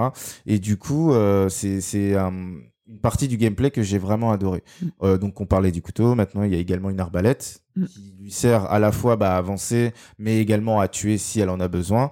Et, euh, et du coup, ouais, je trouve ça vraiment euh, vraiment plaisant. Et euh, le, moi, je trouve un, un gros point d'amélioration par rapport au premier, c'est euh, tout ce qui est craft. Euh, je trouve, je trouve ça vachement mieux foutu. Et euh, l'autre truc, c'est que on pourra pas tout améliorer euh, du premier coup, dès sa première run. Et en fait, euh, le jeu met vraiment l'emphase sur comment est-ce qu'on joue Amicia en tant que joueur, euh, vers quoi on veut la faire évoluer. Ouais, avec ses préférences de gameplay aussi. Exactement, avec ses préférences de gameplay, choisies et non choisies. C'est-à-dire que le jeu, grâce au crafting, peut te donner des avantages en fonction de ce que tu souhaites améliorer, mais le jeu améliore aussi tes compétences naturellement en fonction de comment tu joues. Et je trouve ça super malin, parce qu'en fait, euh, c'est des choses qui se rejoignent pas forcément. Tu peux avoir, par exemple, envie de jouer plus discret, parce que tu vas voir à l'écran euh, Amicia euh, qui est, qui est mal à force de buter des gens. Tu, tu, toi, en tant que joueur, ça t'impacte. Tu vas vouloir dire, ok, je vais jouer plus discrète, je vais améliorer plutôt mes capacités de discrétion, passer plus inaperçu et tout. Mais si en fait tu continues de tuer des gens et tout, bah, en fait le jeu va te débloquer des, compé- des compétences pour buter des gens. Et en fait, tu vois, ton, ton savoir-faire in-game va pas forcément aller avec ce que toi tu as envie de faire, etc. Et va, tu vas être sans arrêt tiraillé en fait entre ce que tu fais et ce que tu choisis de faire. C'est vrai Tu que vois c'est une mécanique que pour le coup, j'ai pas le sentiment d'avoir déjà vu. Enfin, si on doit comparer, je pense à un type de jeu, et d'ailleurs, c'est ce que tu me disais, Adèle, quand on avait discuté au début, euh, c'est que c'est eux-mêmes, Asobos, se sont inspirés de The Last of Us, Ah oui, justement. Ça se sent, hein. euh, ça se Euh, sent. Ah, mais ils le disent. hein. Si tu compares The Last of Us à ça, je pense que c'est effectivement genre un détail qui pourrait être dans The Last of Us qui rendrait le jeu encore plus brillant. Je trouve qu'effectivement cette facette de devoir développer des compétences en fonction de ton gameplay et pas parce que tu les as choisies, Mm. c'est évidemment quelque chose qui est hyper intéressant et souvent quand tu te rends compte aussi, il est déjà un peu trop tard, tu vois. Ouais. Et, euh, et, et, et, et du coup, ce qui est dommage, c'est que du coup, bah, tu continues à persévérer dans une facette qui n'est pas celle. Pas forcément euh, ce que tu voulais et, sincèrement, ça rajoute un aspect psychologique au jeu Ouais. qui te démonte la gueule, en fait. on spoilera pas, mais euh, le jeu euh, a aussi un discours sur euh, le fait de, de soit rien lâcher, soit au contraire de laisser aller et de changer ses habitudes et de d'accepter en fait euh, qui on est, euh, euh, d'accepter la fatalité, etc. Et, et justement, quand tu arrives à ce moment-là du jeu, qui est à la fin, euh, et où on te dit tous ces trucs-là, en fait, tu, tu repenses à tes actions en tant que joueur et tu, tu, tu, tu redécouvres comment tu as joué, pourquoi tu as fait ça. Euh, oui, c'est vrai que là, à ces moments-là, euh, j'aurais peut-être pas dû approcher comme ça. Enfin, je, je trouve le jeu hyper intelligent pour toutes ces raisons. C'est un peu de la branlette, ce que je dis, mais en vrai, c'est la surcouche qui fait que le jeu devient encore plus intéressant, tu vois, euh, au-delà du très bon gameplay, au-delà de la très bonne histoire. C'est vraiment un truc qui, qui percute. Quoi, Bah, c'est ça. Et en fait, on est assez tiraillé entre euh, ce qu'on a envie de faire et ce que potentiellement Hugo peut voir. Typiquement, on disait, ouais, euh, enfin, moi, j'adore le gameplay un peu euh, à la discrétion, etc. Il y a des gens qui préfèrent aller en mode bourrin et tout. Et en fait, à côté de ça, tu vois Hugo qui essaye de faire exactement la même chose. Il dit, bah, il y a, d'ailleurs, il y a un passage euh, dans Requiem où il dit, euh, bah, toi, tu tues des gens, pourquoi moi, j'aurais pas le droit de le faire, tu vois, comme Ouais. si c'était normal. On se parle d'un gamin quand même qui a moins de 10 ans. Et du coup, bah, on est assez euh, tiraillé entre ce que non- on a envie de faire en termes de gameplay, mais euh, ce que nous dicte un peu la narration du jeu. Et du coup, bah, on est, on est obligé de faire des choix et c'est intéressant de euh, bah, débloquer un peu toutes ces compétences en fonction de ce que ce qu'on fait dans le Ah. jeu. Après, les gamins, c'est une chialeuse. Hein. Enfin, qui comprennent pas qu'on est au Moyen-Âge, qu'il y a une guerre, et que sa sœur a fait en sorte de, de le sauver depuis le départ, qu'il arrête de casser les couilles. Ne- je- imbécile C'est vrai que dans, dans le premier, il était un peu, euh, un peu chiant, Hugo. Mais euh, dans Requiem, c'est c'est ouf. Euh, Enfin, no c'est- spoil, mais, euh, mais, mais oui, c'est assez dingue. Et en fait, juste pour vous donner un peu euh, la storyline, c'est Hugo a toujours sa maladie, on essaye de le sauver, et pour ça, on va sur une île qui s'appelle Lacuna. Et en fait, on apprend euh, des choses, pas seulement sur Hugo, mais sur le premier porteur, Mm. euh, qui a, en fait, eux, ils te le vendent, qui a généré. Donc, euh, Hugo a généré la peste noire, entre guillemets. Et en fait, le premier porteur a généré la peste justinienne, Mm. le sort comme ça. Et euh, on, a, enfin, on en apprend plus sur euh, le premier porteur, sur le, le- la, le- la première protectrice. Parce que, euh, en fait, euh, Amnesia est une protectrice. Elle apprend que en fait, son rôle dans l'ordre, bah, c'est de protéger Hugo. Et, euh, et en fait, on en apprend. En fait, toutes les questions qu'on avait en suspens dans Innocence, bah, en fait, euh, on, ils arrivent à y répondre dans Requiem. Et, euh, et c'est juste un pur plaisir. Quoi. C'est vrai que c'était la partie no spoil euh, d'Adelou, du coup. Non, mais j'ai pas, pas donné euh, les non, non, fondamentaux. en non. gros. Les Oui, après, tout- parce que ça, c'est qu'une toute petite, enfin, c'est qu'une petite partie du jeu en vrai. Il Mm. y a beaucoup, beaucoup de choses. euh, Il y a beaucoup de révélations. Exactement. Euh, les personnages sont, je trouve, plus intéressants que, que dans le premier opus. Ouais, plus impactant. Ouais. On a notamment, bah, du coup, les personnages de la. Moi, j'appelle la voyante, mais en fait, c'est une pirate. Ouais, c'est une pirate. Euh, la pirate qui est, de- euh, de qui est assez touchante. Et puis même le, le chevalier, euh, Ouais, le Arnaud, chevalier, ouais. Arnaud. qui, euh, qui est vraiment touchant aussi euh, à certains moments.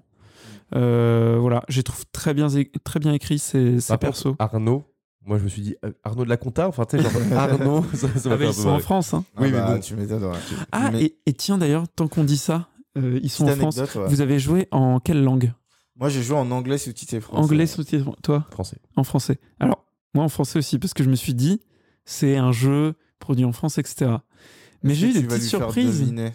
Parce que, enfin, je sais pas. Ah Bah ouais, on va lui. Bah, je sais pas s'il sait, mais euh, j'ai une petite surprise en, en parcourant le jeu. Je m'en suis d'ailleurs pas rendu compte tout de suite.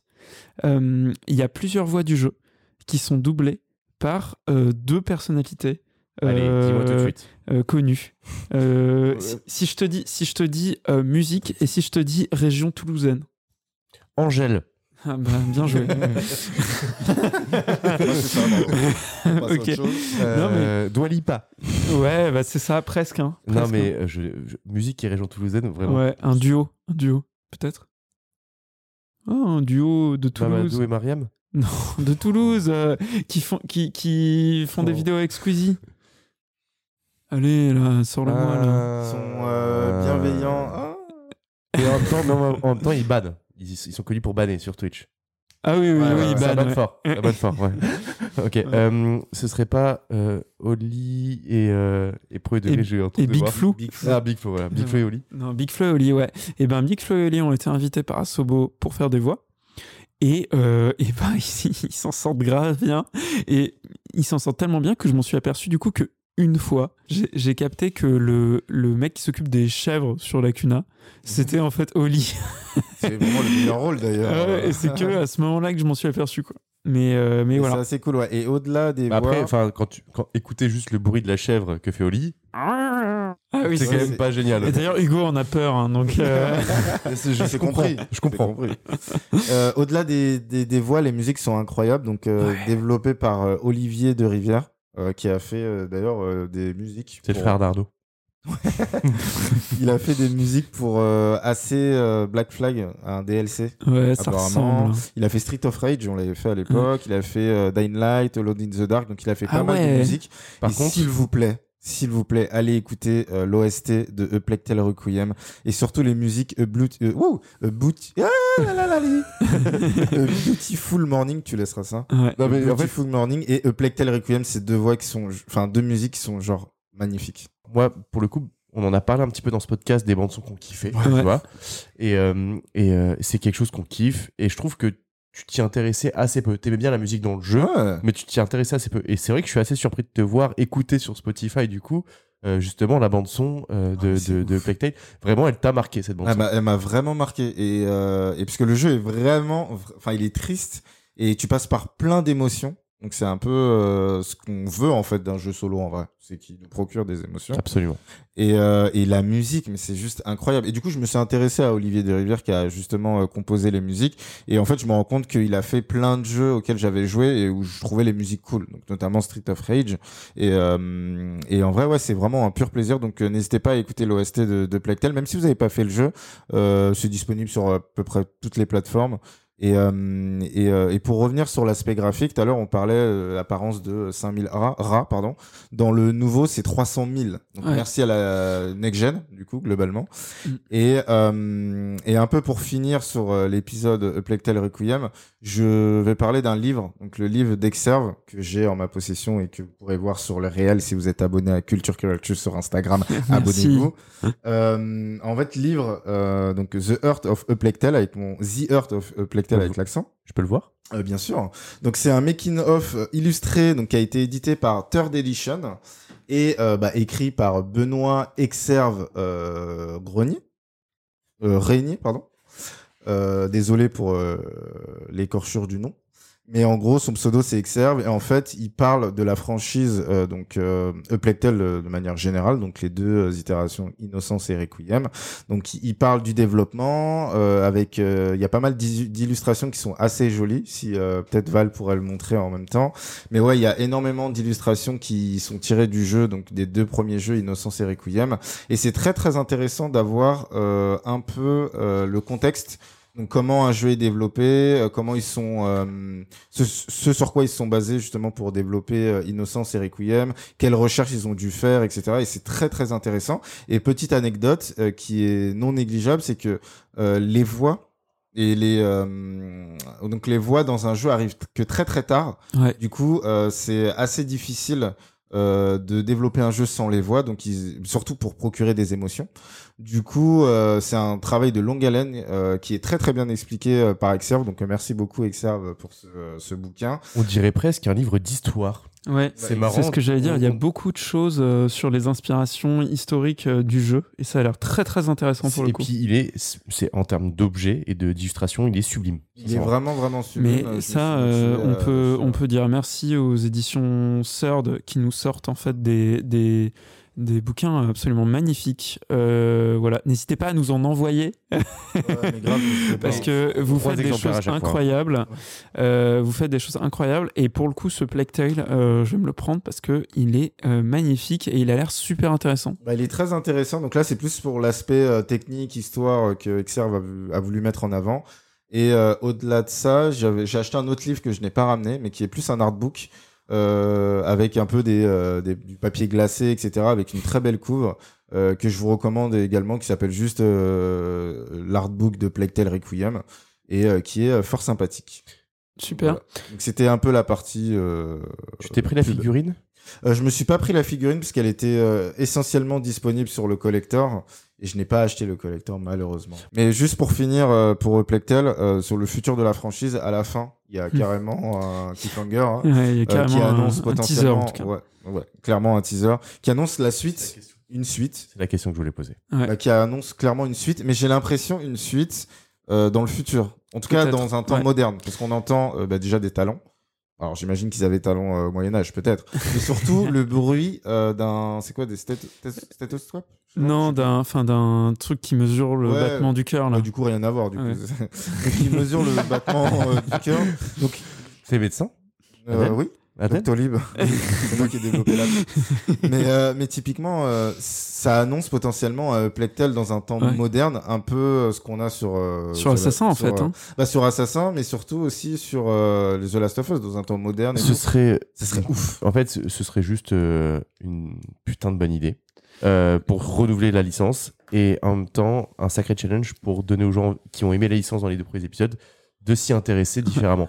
Mais s'ils y arrivent, ça prouvera euh, encore une fois que c'est un super studio. Quoi. Parce que tu vois, en fait, c'est là, c'est là où on revient sur le truc que je disais sur Assassin.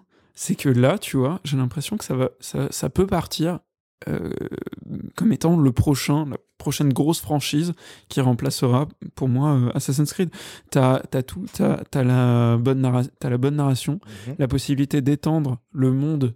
Euh, l'univers de Plague Tale dans plein d'époques différentes parce que là on se parle de l'époque moderne mais ça pourrait être on pourrait revenir sur euh, les premiers les premiers porteurs tu vois pour comprendre ce qui s'est passé euh, pourquoi la macula est arrivée dans ce monde-là. On pourrait aller plus loin, tu vois, avec d'autres d'autres personnages dans des époques plus modernes. En vrai, les, les possibilités sont infinies. Euh, le seul truc, c'est que euh, là, les gens, je pense, sont beaucoup attachés aux personnages Ah, des deux Hugo, Plague ouais. Tale, à Amicia et Hugo. Ça Voilà. va être un sacré Faut- challenge. C'est un gros challenge, mais Assassin's Creed dans son temps. euh, Enfin, je veux dire, euh, au début, on, on avait kiffé euh, l'histoire d'Altaïr. On a encore plus kiffé euh, l'histoire d'Ezio derrière. euh, puis de tous ceux qui ont suivi ensuite. Moi, je pense que c'est possible. Qu'ils Je pourraient pense en que faire. c'est possible et c'est comme disait Val, c'est vraiment un gros challenge, mais il y a tellement de possibilités si tu fais ça dans un monde moderne. Euh, fini les torches, euh, poteaux électriques. Enfin, je veux dire, il y a plein de. En fait, ça change tout. C'est un setup complètement différent la ville et ça pourrait être tellement intéressant. Et du coup, étant donné qu'en fait eux, euh, ce qu'il faut savoir, c'est que juste et pour clôturer le truc, c'est que euh, Asobo dans la franchise de Plague Tale, ils ont voulu quand même respecter un peu des périodes historiques qui ont existé. Ouais. Et en fait, si tu fais ça dans un temps moderne, euh, ça change tout globalement parce que des pestes. Mais après, ça veut dire quoi moderne maladies? Ça peut être tu sais, les, les années 1800, fin des années 1800, début des années 1900, tu vois C'est ce que je veux dire possible. Ça peut être ce genre de ville aussi, tu vois, et ce genre de modernité. Mais Après, de tête, alors- une peste Ouais, qui est arrivée dans cette époque, je... qui était au même niveau que la peste justinienne et euh, la peste noire. Euh, je sais pas si. Il y, a- il y a eu des maladies, mais par contre, c'est vrai qu'il y a le contexte à chaque fois de la peste, comme Exactement, on dit. ouais. Mais tu vois, en fait, s'ils le font dans une époque moderne, En gros, parce qu'il y a quoi entre la peste justinienne et, euh, et la peste euh, noire là Pour de... information, je me permets de te couper. Ouais. La dernière peste euh, recensée euh, épidémique Mhm. euh, en France, c'était en 1945. Ok, donc ça, Donc tu vois, pendant la Seconde Guerre mondiale. Parce que justement, ça peut être top. tu vois, parce que justement la saleté, parce que justement les tranchées, parce que justement le manque d'hygiène. Enfin, tu vois, par exemple, il y a quelque chose à faire. Et c'est vrai Ouais. qu'il y a aussi le contexte de la guerre de 100 ans, donc pendant une guerre mondiale, ça pourrait être très Après, c'est moins massif, tu vois. Historiquement, Euh, la oui, peste de oui, oui. Justinien et la peste noire, c'était des épisodes C'était de maladies euh, genre Ça intenses qui pètent des et ouais et puis qui pètent des pays quoi, tu vois. Mm. Et, euh, et et c'est pour ça que ça pourrait être assez cool de le faire en mode futuriste, en mode un peu anticipation. Euh, et, euh, et voilà, et tu tu t'arrives dans un monde, un futur proche, Pas bête, ouais. et, et où juste les rats reviennent, tu vois. Ouais. Et ça pourrait être assez. ça assez pourrait être assez intéressant. Ouais. Et juste pour clôturer, euh, et pour finir, en gros, le jeu, et c'est une bonne, très bonne nouvelle pour Asobo, a été nominé Oui. au Games Award, donc euh, pour la section Game of the Year. Mm. N'hésitez pas à aller voter si vous êtes le- c'est ouf. Il est en face ils de l'auront pas. Ils l'auront pas, Ah, mais Mais c'est c'est assez ouf qu'il fasse partie des jeux sélectionnés. Ouais, on Ce qui est ouf, c'est Stray. on sait, oh non, mais on est tous d'accord, on est tous d'accord pour dire que c'est Stray qui va gagner euh, le Game mais Pour rien au monde. Mais euh, non, mais en vrai, c'est ouf qu'ils soient sélectionnés. C'est un- quand même un petit studio. Euh, certes, ils font des belles collabs avec Microsoft, tout ça, mais en termes de jeux à leur actif, Euh, quand tu vois, bah, par exemple, un, un- Dark Souls, c'est c'est c'est c'est pas du tout, du tout, du tout le même passif en train de studio. Tu vois ce que je veux dire? Ils sont Ouais. arrivés à une perfection, certes, mais il y a eu quand même pas mal de taf avant. Là, les mecs, c'est leur deuxième jeu vraiment solo, hormis En, Ratatouille. en gros, oui, enfin, en gros jeu, ouais, effectivement. En gros jeu, et Troisième. ils arrivent à une certaine perfection assez rapidement quand même, Ouais. tu vois. Bah, c'est fou. Et, mais justement, je pense que c'est une bonne. oh, même- Honnêtement, même s'ils le gagnent pas, je trouve que c'est vraiment valorisant et ça donne de la visibilité. Aujourd'hui, il y a tr- beaucoup de gens qui regardent, certes, le Game of the Year, mais surtout les, les, la liste des gens, des jeux qui sont, euh, qui sont euh, bah, Sélectionnés. élus- sélectionnés, pardon. Et typiquement, euh, le fait qu'ils soient nominés, c'est trop bien. C'est Mm. trop, trop bien. De ouf. Après, Et- ils sont à côté de Cador, effectivement. Et euh, je trouve que l'histoire d'Asobo, dans son ensemble, bah, elle valorise grave la filière jeux vidéo française. Et, euh, et mine de rien, c'est preuve que euh, bah, vous n'êtes pas obligé de. Enfin, des étudiants, euh, vous voulez faire des jeux vidéo, euh, voilà, vous n'êtes pas obligé de partir à l'étranger ou d'aller dans des studios euh, qui sont dirigés par des gens à l'étranger ou quoi. Il y a une filière de jeux vidéo française qui est vraiment ultra performante entre. Bah, Ubisoft, hein, dont on parle euh, aussi toujours euh, aujourd'hui, qui a quand même ses studios, mine de rien, euh, à Paris, notamment à Annecy et à Bordeaux. On a Asobo qui est très ancré à Bordeaux. On a plein de petits studios un peu plus petits, par exemple comme Miklo Studio qui est basé à, à, à Lyon. Mais voilà, il y a des pôles d'activité qui sont pas que des pôles parisiens en plus.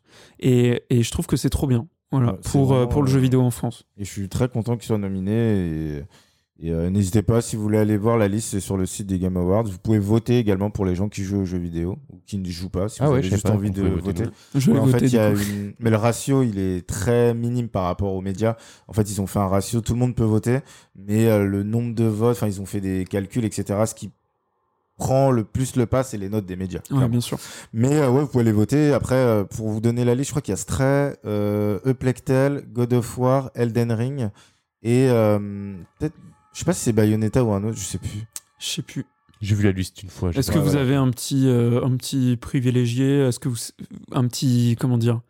Euh, euh, Est-ce que vous, vous Un chouchou. pensez un chouchou Est-ce que vous pensez même euh, un petit pari? Est-ce que vous pensez Ah, euh, avoir le nom du Elden gagnant? Ring. C'est Ouais, sûr, c'est Elden Ring. Enfin, j'ai adoré Eplectel, mais Elden Ring, il est, c'est un blockbuster. Non, mais c'est sûr, c'est Elden Ring pour, parce que ça a touché plus de monde déjà. De, Je Ouais. pense que Plague Tale, par contre, moi, mon chouchou, c'est Stray.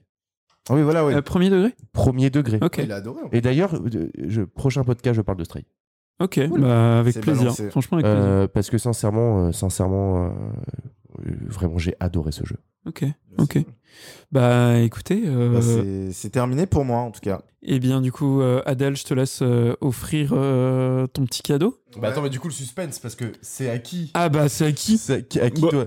Euh, à- Tu attends, t'offres à si Les toi règles de calcul sont exactes. Alors, si, euh, voilà. Euh, bah, en gros, ce cadeau ira. Et j'ai très, très bien emballé euh, ce petit bijou de technologie, on peut le dire, c'est un petit bijou. Euh, de pour mon- technologie? Pour mon, petit Valentin. Euh, je sais qu'il est fan de musique. Est-ce que je vais faire la même blague que je fais chaque année à Noël? Vas-y, balance. C'est un hamster ça. C'est une machine à café Senseo Let's go avec les capsules dedans, tu verras, ça, ça fonctionne pas. Quel enfer C'est la nouvelle version très plate. Alors, je sais que mon petit Bah, Val euh, est fan de musique, hein, pour info, donc euh, je me suis basé sur ça, tout en restant. euh, déjà, il galère à l'oreille. J'ai c'est- bien emballé. C'est vrai que dans mon CV, j'ai mis euh, bah, mes hobbies, la musique, le sport et le voyage. C'est vrai. Est-ce que tu as mis en défaut perfectionniste? Ah, quel enfer. Alors, pense- pour, Tuez-moi si je fais ça. Pour info, c'est un, c'est en lien avec un jeu qui était Game of the Year en 2020. Ok. Et, euh, et en gros, euh, bah, de toute façon, il verra. C'est l'OST euh, complète euh, sur plusieurs CD. Alors, avant de montrer, avant de montrer, euh, il sait, il est, il sait euh, Adèle que ce jeu m'a particulièrement marqué et m'a particulièrement euh, foutu une gifle. L'époque où j'y ai joué, j'avais enchaîné le 1 et le 2 de The Last of Us. Ah, Euh, en d'affilée, je les avais jamais fait et je m'étais juste pris une des plus grosses claques vidéoludiques de toute ma vie. Ça m'avait bouleversé, ça m'avait mis mal. Fallait que ça s'arrête en fait. Fallait que J'ai je termine hâte les que jeux. t'en parles d'ailleurs dans un podcast. J'en j'en parlerai, je pense, de- soit dans le cadre de la sortie de la série, Ouais, oui, tu bien vois. vu, Enfin, en je, je, janvier, je- ouais, mais, mais j'en j'en parlerai. Mais en tout cas, du coup, il m'a offert un vinyle de la BO euh, Oh, de il la est beau. euh, de, euh, de The Last of Us. Ouais, et, t'as- et je trouve, ouais, c'est vrai que l'affiche, je sais La pas si c'est couverture- l'affiche de la la boîte. couverture derrière est magnifique. Ah, effectivement, c'est la couverture Il de la boîte. vu. C'est la couverture de la boîte. Et euh, il est vraiment complet, c'est sur plusieurs CD. Et euh, il, il me semble que tu as des illustrations en plus l'intérieur. dedans. Bah, je vais l'ouvrir en fait. Bah, n'hésite pas à l'ouvrir et euh, bah écoute euh, et considéré comme l'une des plus belles OST euh, de jeux vidéo ludiques. Moi qui n'ai Euh, jamais joué à The Last of Us, euh, j'écoute parfois les, les sons euh, à la guitare là, ah, qui sont la vraiment guitare, chouettes. Incroyable. Et je me ben- rappelle quand ils ont annoncé le jeu, c'était incroyable. Ouais. Tu Et ben, ça je te remercie sincèrement, ça me touche énormément parce que c'est vraiment, tu me connais quoi. C'est Bah, un cadeau plaisir, de quelqu'un qui me connaît. Et sache que j'ai longuement hésité avec un jeu de société Minecraft. Je ne savais même pas que ça existait. C'est vrai. Et, euh, et je pense que je le prendrais. En vrai, le jeu de société Minecraft, parce que ça a l'air assez intéressant et assez drôle. C'est avec des délires de biomes et tout. Ok, on aura peut-être trop bien. Bah écoute, euh, dans l'idée, euh, moi je suis plus musique que jeu de société, donc du coup t'as, je pense bien fait pour ça. Mais curieux de voir le jeu en, en Ouais. l'occurrence, euh, Voilà. parce que là tu me le décris, ça me donne un peu envie quand même. Il y a des Lego Minecraft aussi pour. euh, C'est ouf. Alors les Lego Pour Minecraft, Val. je trouve c'est rigolo, mais pareil, c'est un peu enfantin, tu vois. Ouais, bien sûr. Mais j'ai failli te prendre des Lego aussi pour toi. Mais en fait, le Ah. truc c'est que à chaque fois c'était genre 70 balles au minimum. Ah bah les Lego, ouais, c'est. Enfin, des trucs qui étaient sympas que je voulais te prendre, et, euh, et du coup, je te reprends quand même. tu vois. C'est vrai qu'il y a des trucs Star Wars aussi. euh, t'a- t'a- T'aimes beaucoup Star Wars? J'aime beaucoup Star Wars. Donc si tu dois choisir une franchise que t'aimes, c'est quoi la plus grosse? Waouh. Parce que j'ai hésité à te prendre des Lego Star Wars aussi. Mais les Lego Star Wars, pareil, c'est, ça, coûte, euh, ça coûte un bras. hein, euh. Ouais, mais bon. Mais, mais, euh, mais euh, comment dire, euh, la plus grosse franchise que j'aime, c'est super délicat pour moi de le dire. Euh, je pense que c'est Fast and Furious. c'est pas Black Adam. hein. C'est, ouais, tous tous les films Shazam, euh, allez crever. Bah, Euh, non, mais euh, en vrai, bah, ma, ma licence préférée, c'est, elle se, ça se bute entre euh, Star Wars, entre Seigneur des Anneaux, entre- Il y a beaucoup de. de- et euh, ouais, je- et, ça- Harry et je- et Potter. après, je pense que dans les licences préférées, il y en a beaucoup des mangas aussi, tu vois. C'est vrai. Euh, Naruto, One Piece, euh, Full Metal Alchemist, euh, Berserk, enfin tout ça, c'est des licences que je kiffe de ouf, tu vois. Donc dès que ça touche un petit peu ces trucs-là, je kiffe de toute façon. D'ailleurs, il y a un vinyle aussi euh, de, de One Piece, mais en lien avec le film qui est sorti récemment, mais je l'ai pas pris. Je crois T'as que tu avais kiffé le très film. bien mais fait. Pas J'ai de- pas kiffé le film. J'ai- le film, je l'ai trouvé comme tous les films de manga en général assez nul. Euh, les, puisque justement, les arcs des séries manga, ça a tendance à développer pendant un certain nombre d'épisodes et de bien comprendre la situation. Un film, c'est une heure et demie et tout est bâclé, je trouve, en général. On va peut-être passer au. Et ben, je vous propose de d'arriver sur la dernière partie. Pour cette troisième partie, je vais vous parler d'un jeu, bah ouais, un petit peu moins euh, gros, un petit peu moins mainstream que que euh, Call of Duty ou, ou Plague Tale, euh, qui est quand même assez intéressant. Voilà, même si euh, en vrai, je me suis aventuré dedans sans trop savoir ce qui allait m'arriver. Et voilà, il y, a du- il y, y a du bon et du moins bon. Et donc ce jeu, eh bien, c'est euh, Rocky.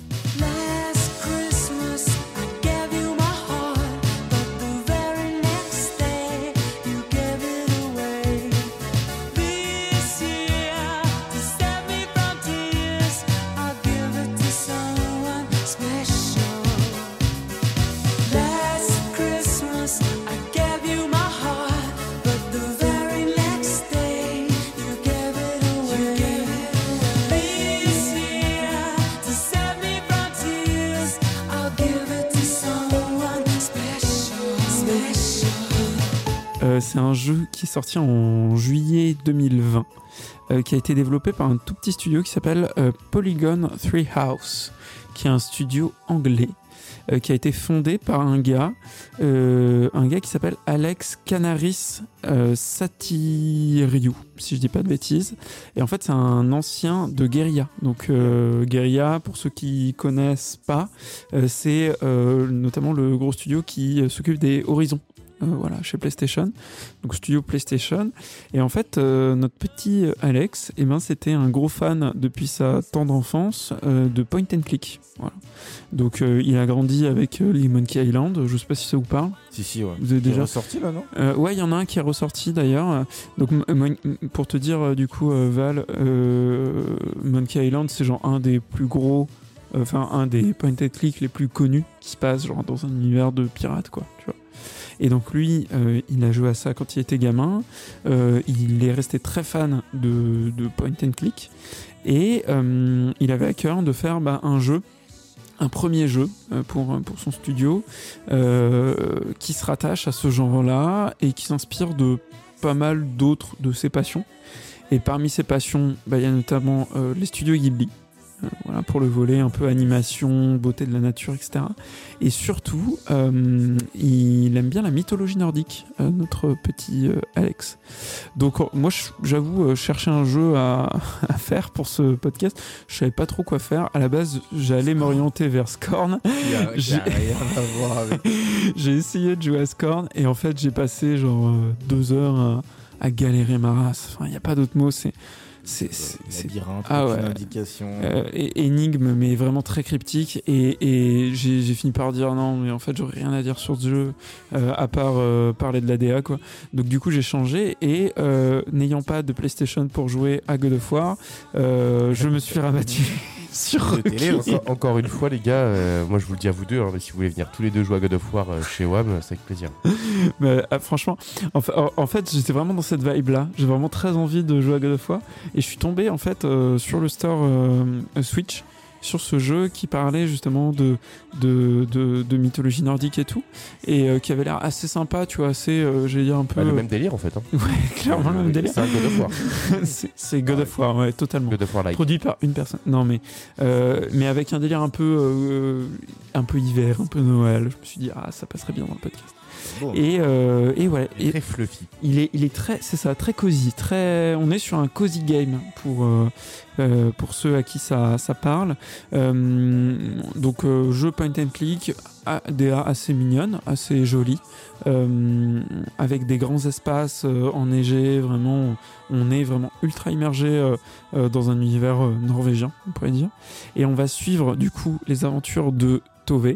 Euh, qu'on incarne, qui est une petite fille euh, qui euh, va essayer d'aller récupérer son, petit frère, finalement un peu comme dans Plague Tale, hein. Son petit frère qui s'appelle Lars, qui a été enlevé par une grande créature au début du jeu, quoi. Et du coup, Tove, elle va être téléportée dans un univers vraiment fantastique, mythologique, norvé- enfin norvégien, nordique, quoi.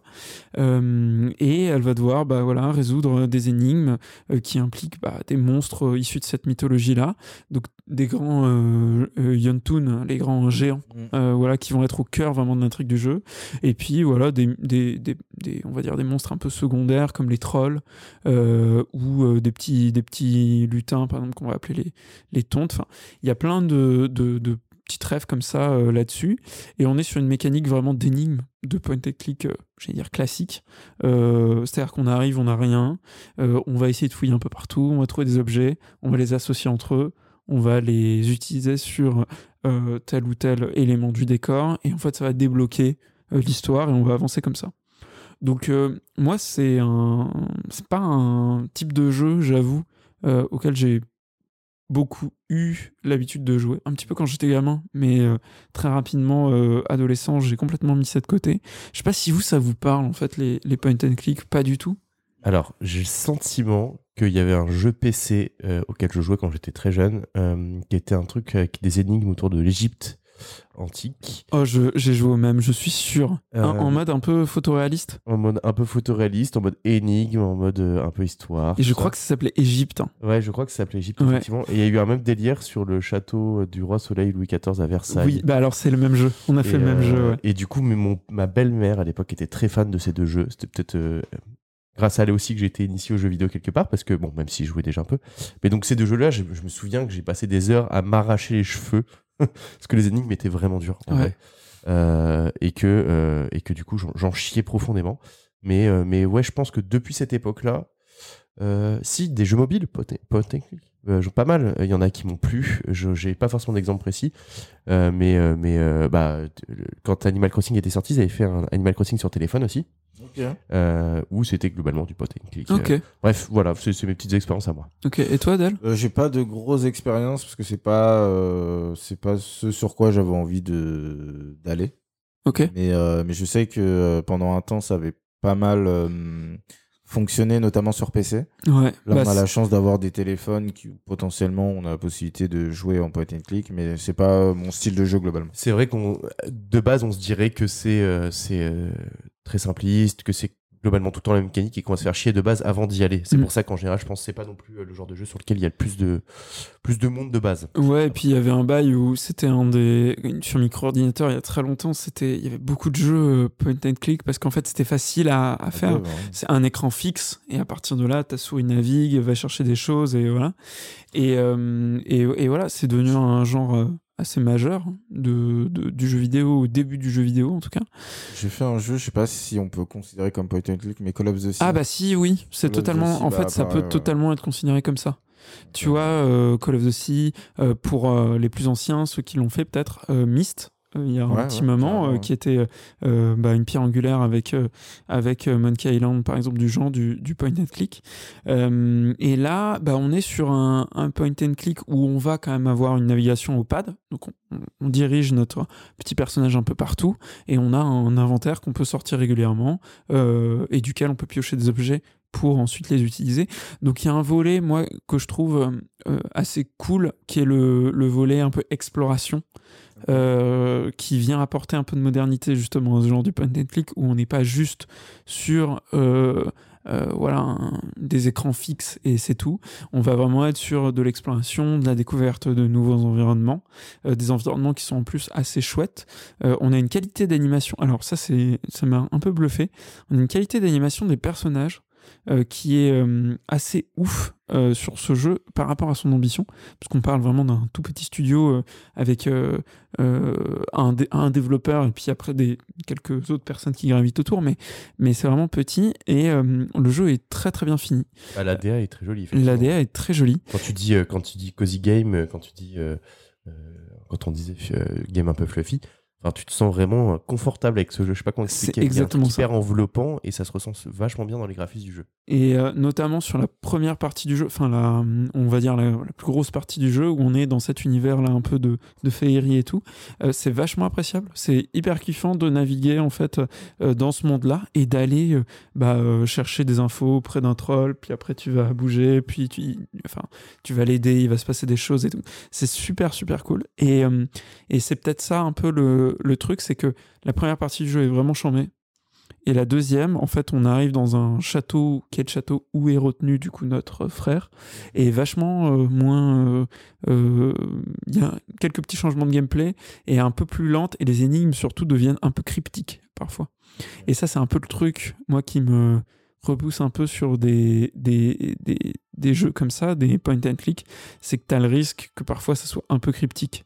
Que tu comprennes pas quel euh, euh, objet com- combiner avec quel objet, ou alors comment tu l'utilisais là. Euh, moi, j'ai été bloqué, par exemple, sur, euh, dans cette partie-là, sur un- une énigme qui était conne, hein, mais qui était super conne, mais juste que j'arrivais pas à faire parce que j'avais juste pas vu qu'on pouvait utiliser cet objet. Tu quoi. finis par cliquer sur tout jusqu'à comprendre qu'en fait c'était ça et en fait c'est relou. Je suis Et- d'accord. Et sauf que vu que tu le fais en plus au pad, tu sais, sur la Switch, bah, euh, en fait, c'est pas si évident qu'à la souris où tu peux cliquer partout, justement. T'as un truc où c'est un peu plus compliqué de naviguer, etc. Et, euh, et du coup, c'est un peu dommage. L'autre truc que je voulais dire quand même, c'est la narration. Qui, alors, c'est marrant parce que du coup, j'ai fini A Plague Tale euh, juste avant de finir euh, Rocky. Euh, et il y a un vrai côté euh, autour de la famille, autour des erreurs qu'on fait. Euh, voilà. Enfin qui est qui est ultra intéressant qui est assez touchant.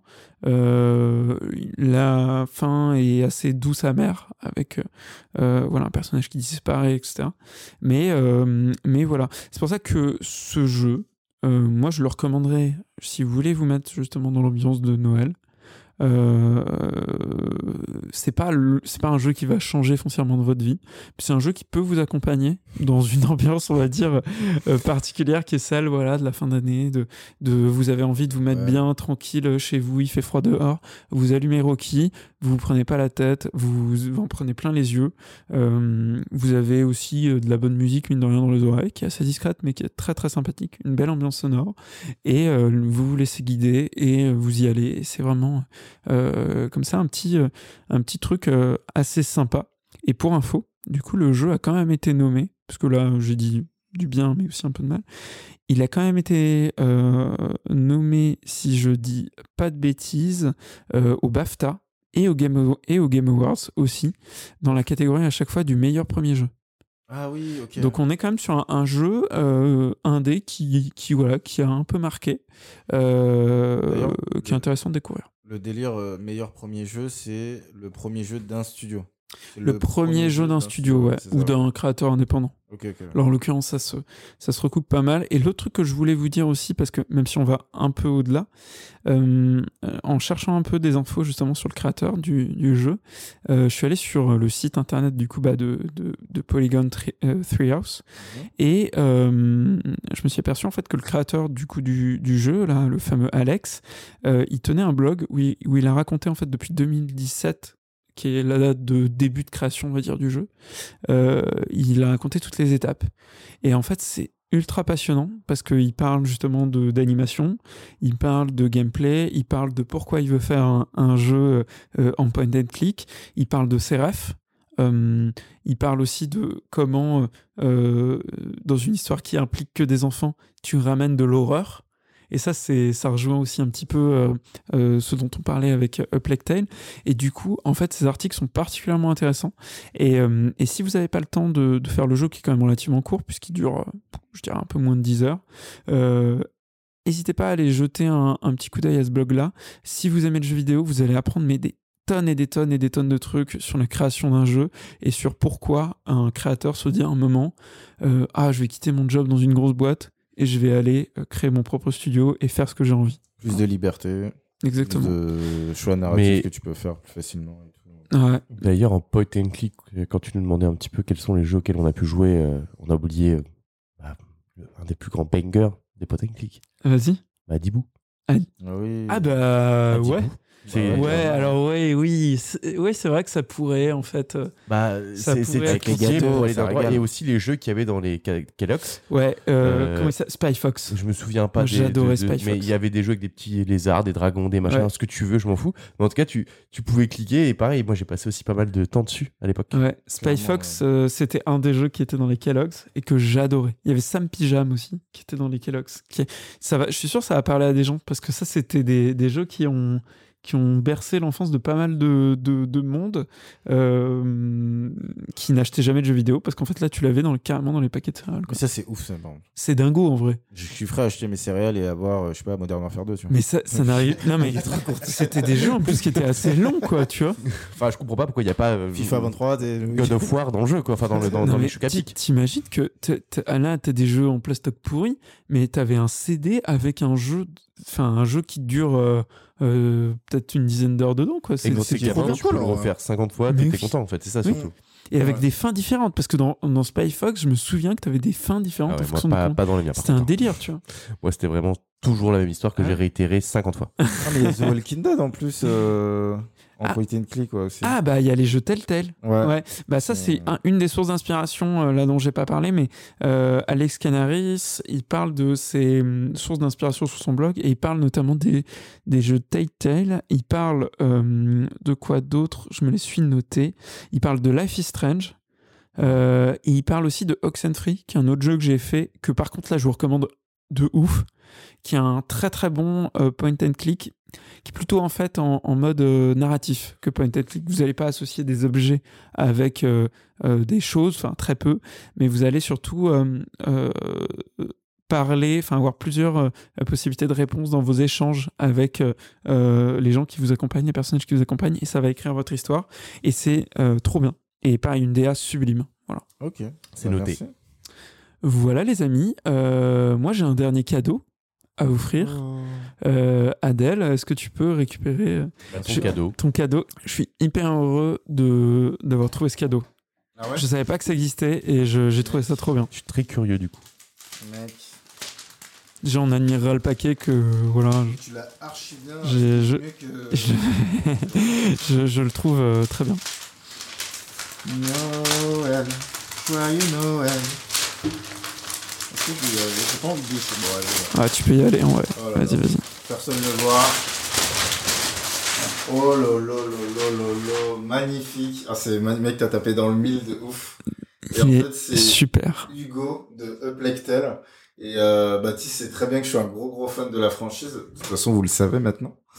Et, euh, et putain, magnifique, mec. T'as tapé que dans, je pense Il est beau, dans hein. le mille de ouf. Je pense que tu peux recommencer ce que tu viens de dire. Ah oui, parce qu'on dans t'entendait pas.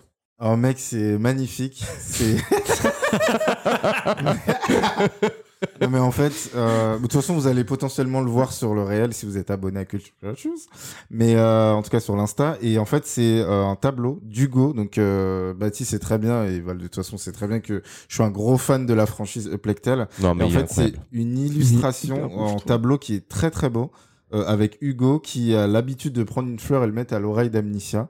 Et en fait, c'est un peu le cas. Et ça me rend triste parce que vraiment, l'émotion du dernier est ouf. Ouais. Et le tableau est très très beau. Merci beaucoup, euh, Baptiste. Avec, euh, dans plaisir. pour le coup, ouais. Et cherchais pour la petite histoire, je cherchais absolument, je voulais te faire un cadeau euh, Uplectay, tu vois.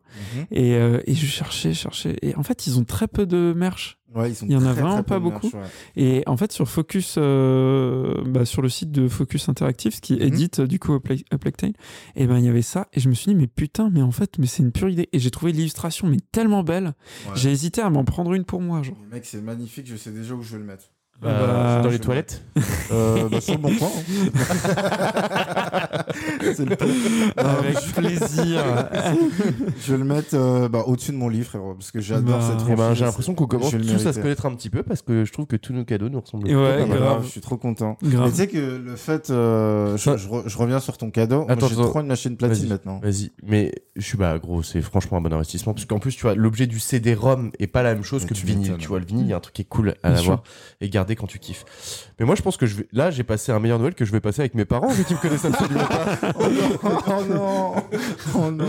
Mais c'est Bah, un très très beau cadeau. je suis On soutient, on soutient bien sûr euh, Valentin. Euh, C'est la Bah, première année où je vous jure j'ai pas envie de le fêter. c'est vrai. Ah ouais. Ah ouais. Mais tu, on peut se faire un Noël entre nous. hein. Bah on vient de le faire.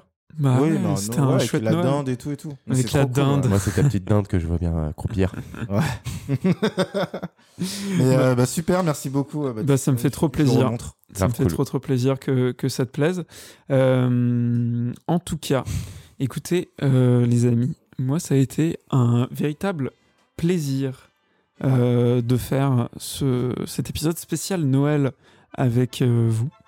Plaisir partagé. Euh, voilà, on a eu des beaux cadeaux, C'est vrai. Euh, on s'est marré, C'est vrai. on a dit plein de trucs intéressants. Je veux pas nous jeter des fleurs, mais c'était intéressant, non? Bah, je Si, vous ai, si, en vrai, je vous ai trouvé très pertinent effectivement. Bah, aussi, moi aussi, donc cool, euh, euh, franchement. euh. Et de toute façon, n'ayez pas peur. Vous retrouverez de nouveaux épisodes de Coming It's Ready l'année prochaine, En sans faute. 2023. À la- En et, et du 2023. coup, à l'année prochaine. À l'année pro. C'est terrible de dire ça parce que en coup, même temps c'est vrai et ça pourrait fonctionner puisqu'on enregistre encore une fois le 20 novembre. Ça fonctionne. Mais euh, oui, ils l'écouteront euh, eux euh, a priori vers mi-décembre. C'est ça. La blague euh, marchera. Bah oui, c'est pour ça que je le dis. C'est ça. en tout cas, euh, on vous fait des gros bisous. On vous souhaite de passer Sous de belles fêtes de fin d'année. euh, voilà, en famille, avec vos amis, avec euh, tout le monde. Euh, et on se revoit l'année prochaine pour un nouvel épisode de Coming When It's Ready. Salut. Joyeux Noël. Joyeux Noël. Now there's a tree in the Grand Hotel, One in the park as well. the sturdy kind that doesn't mind the snow. Oh, it's beginning to look a lot like Christmas.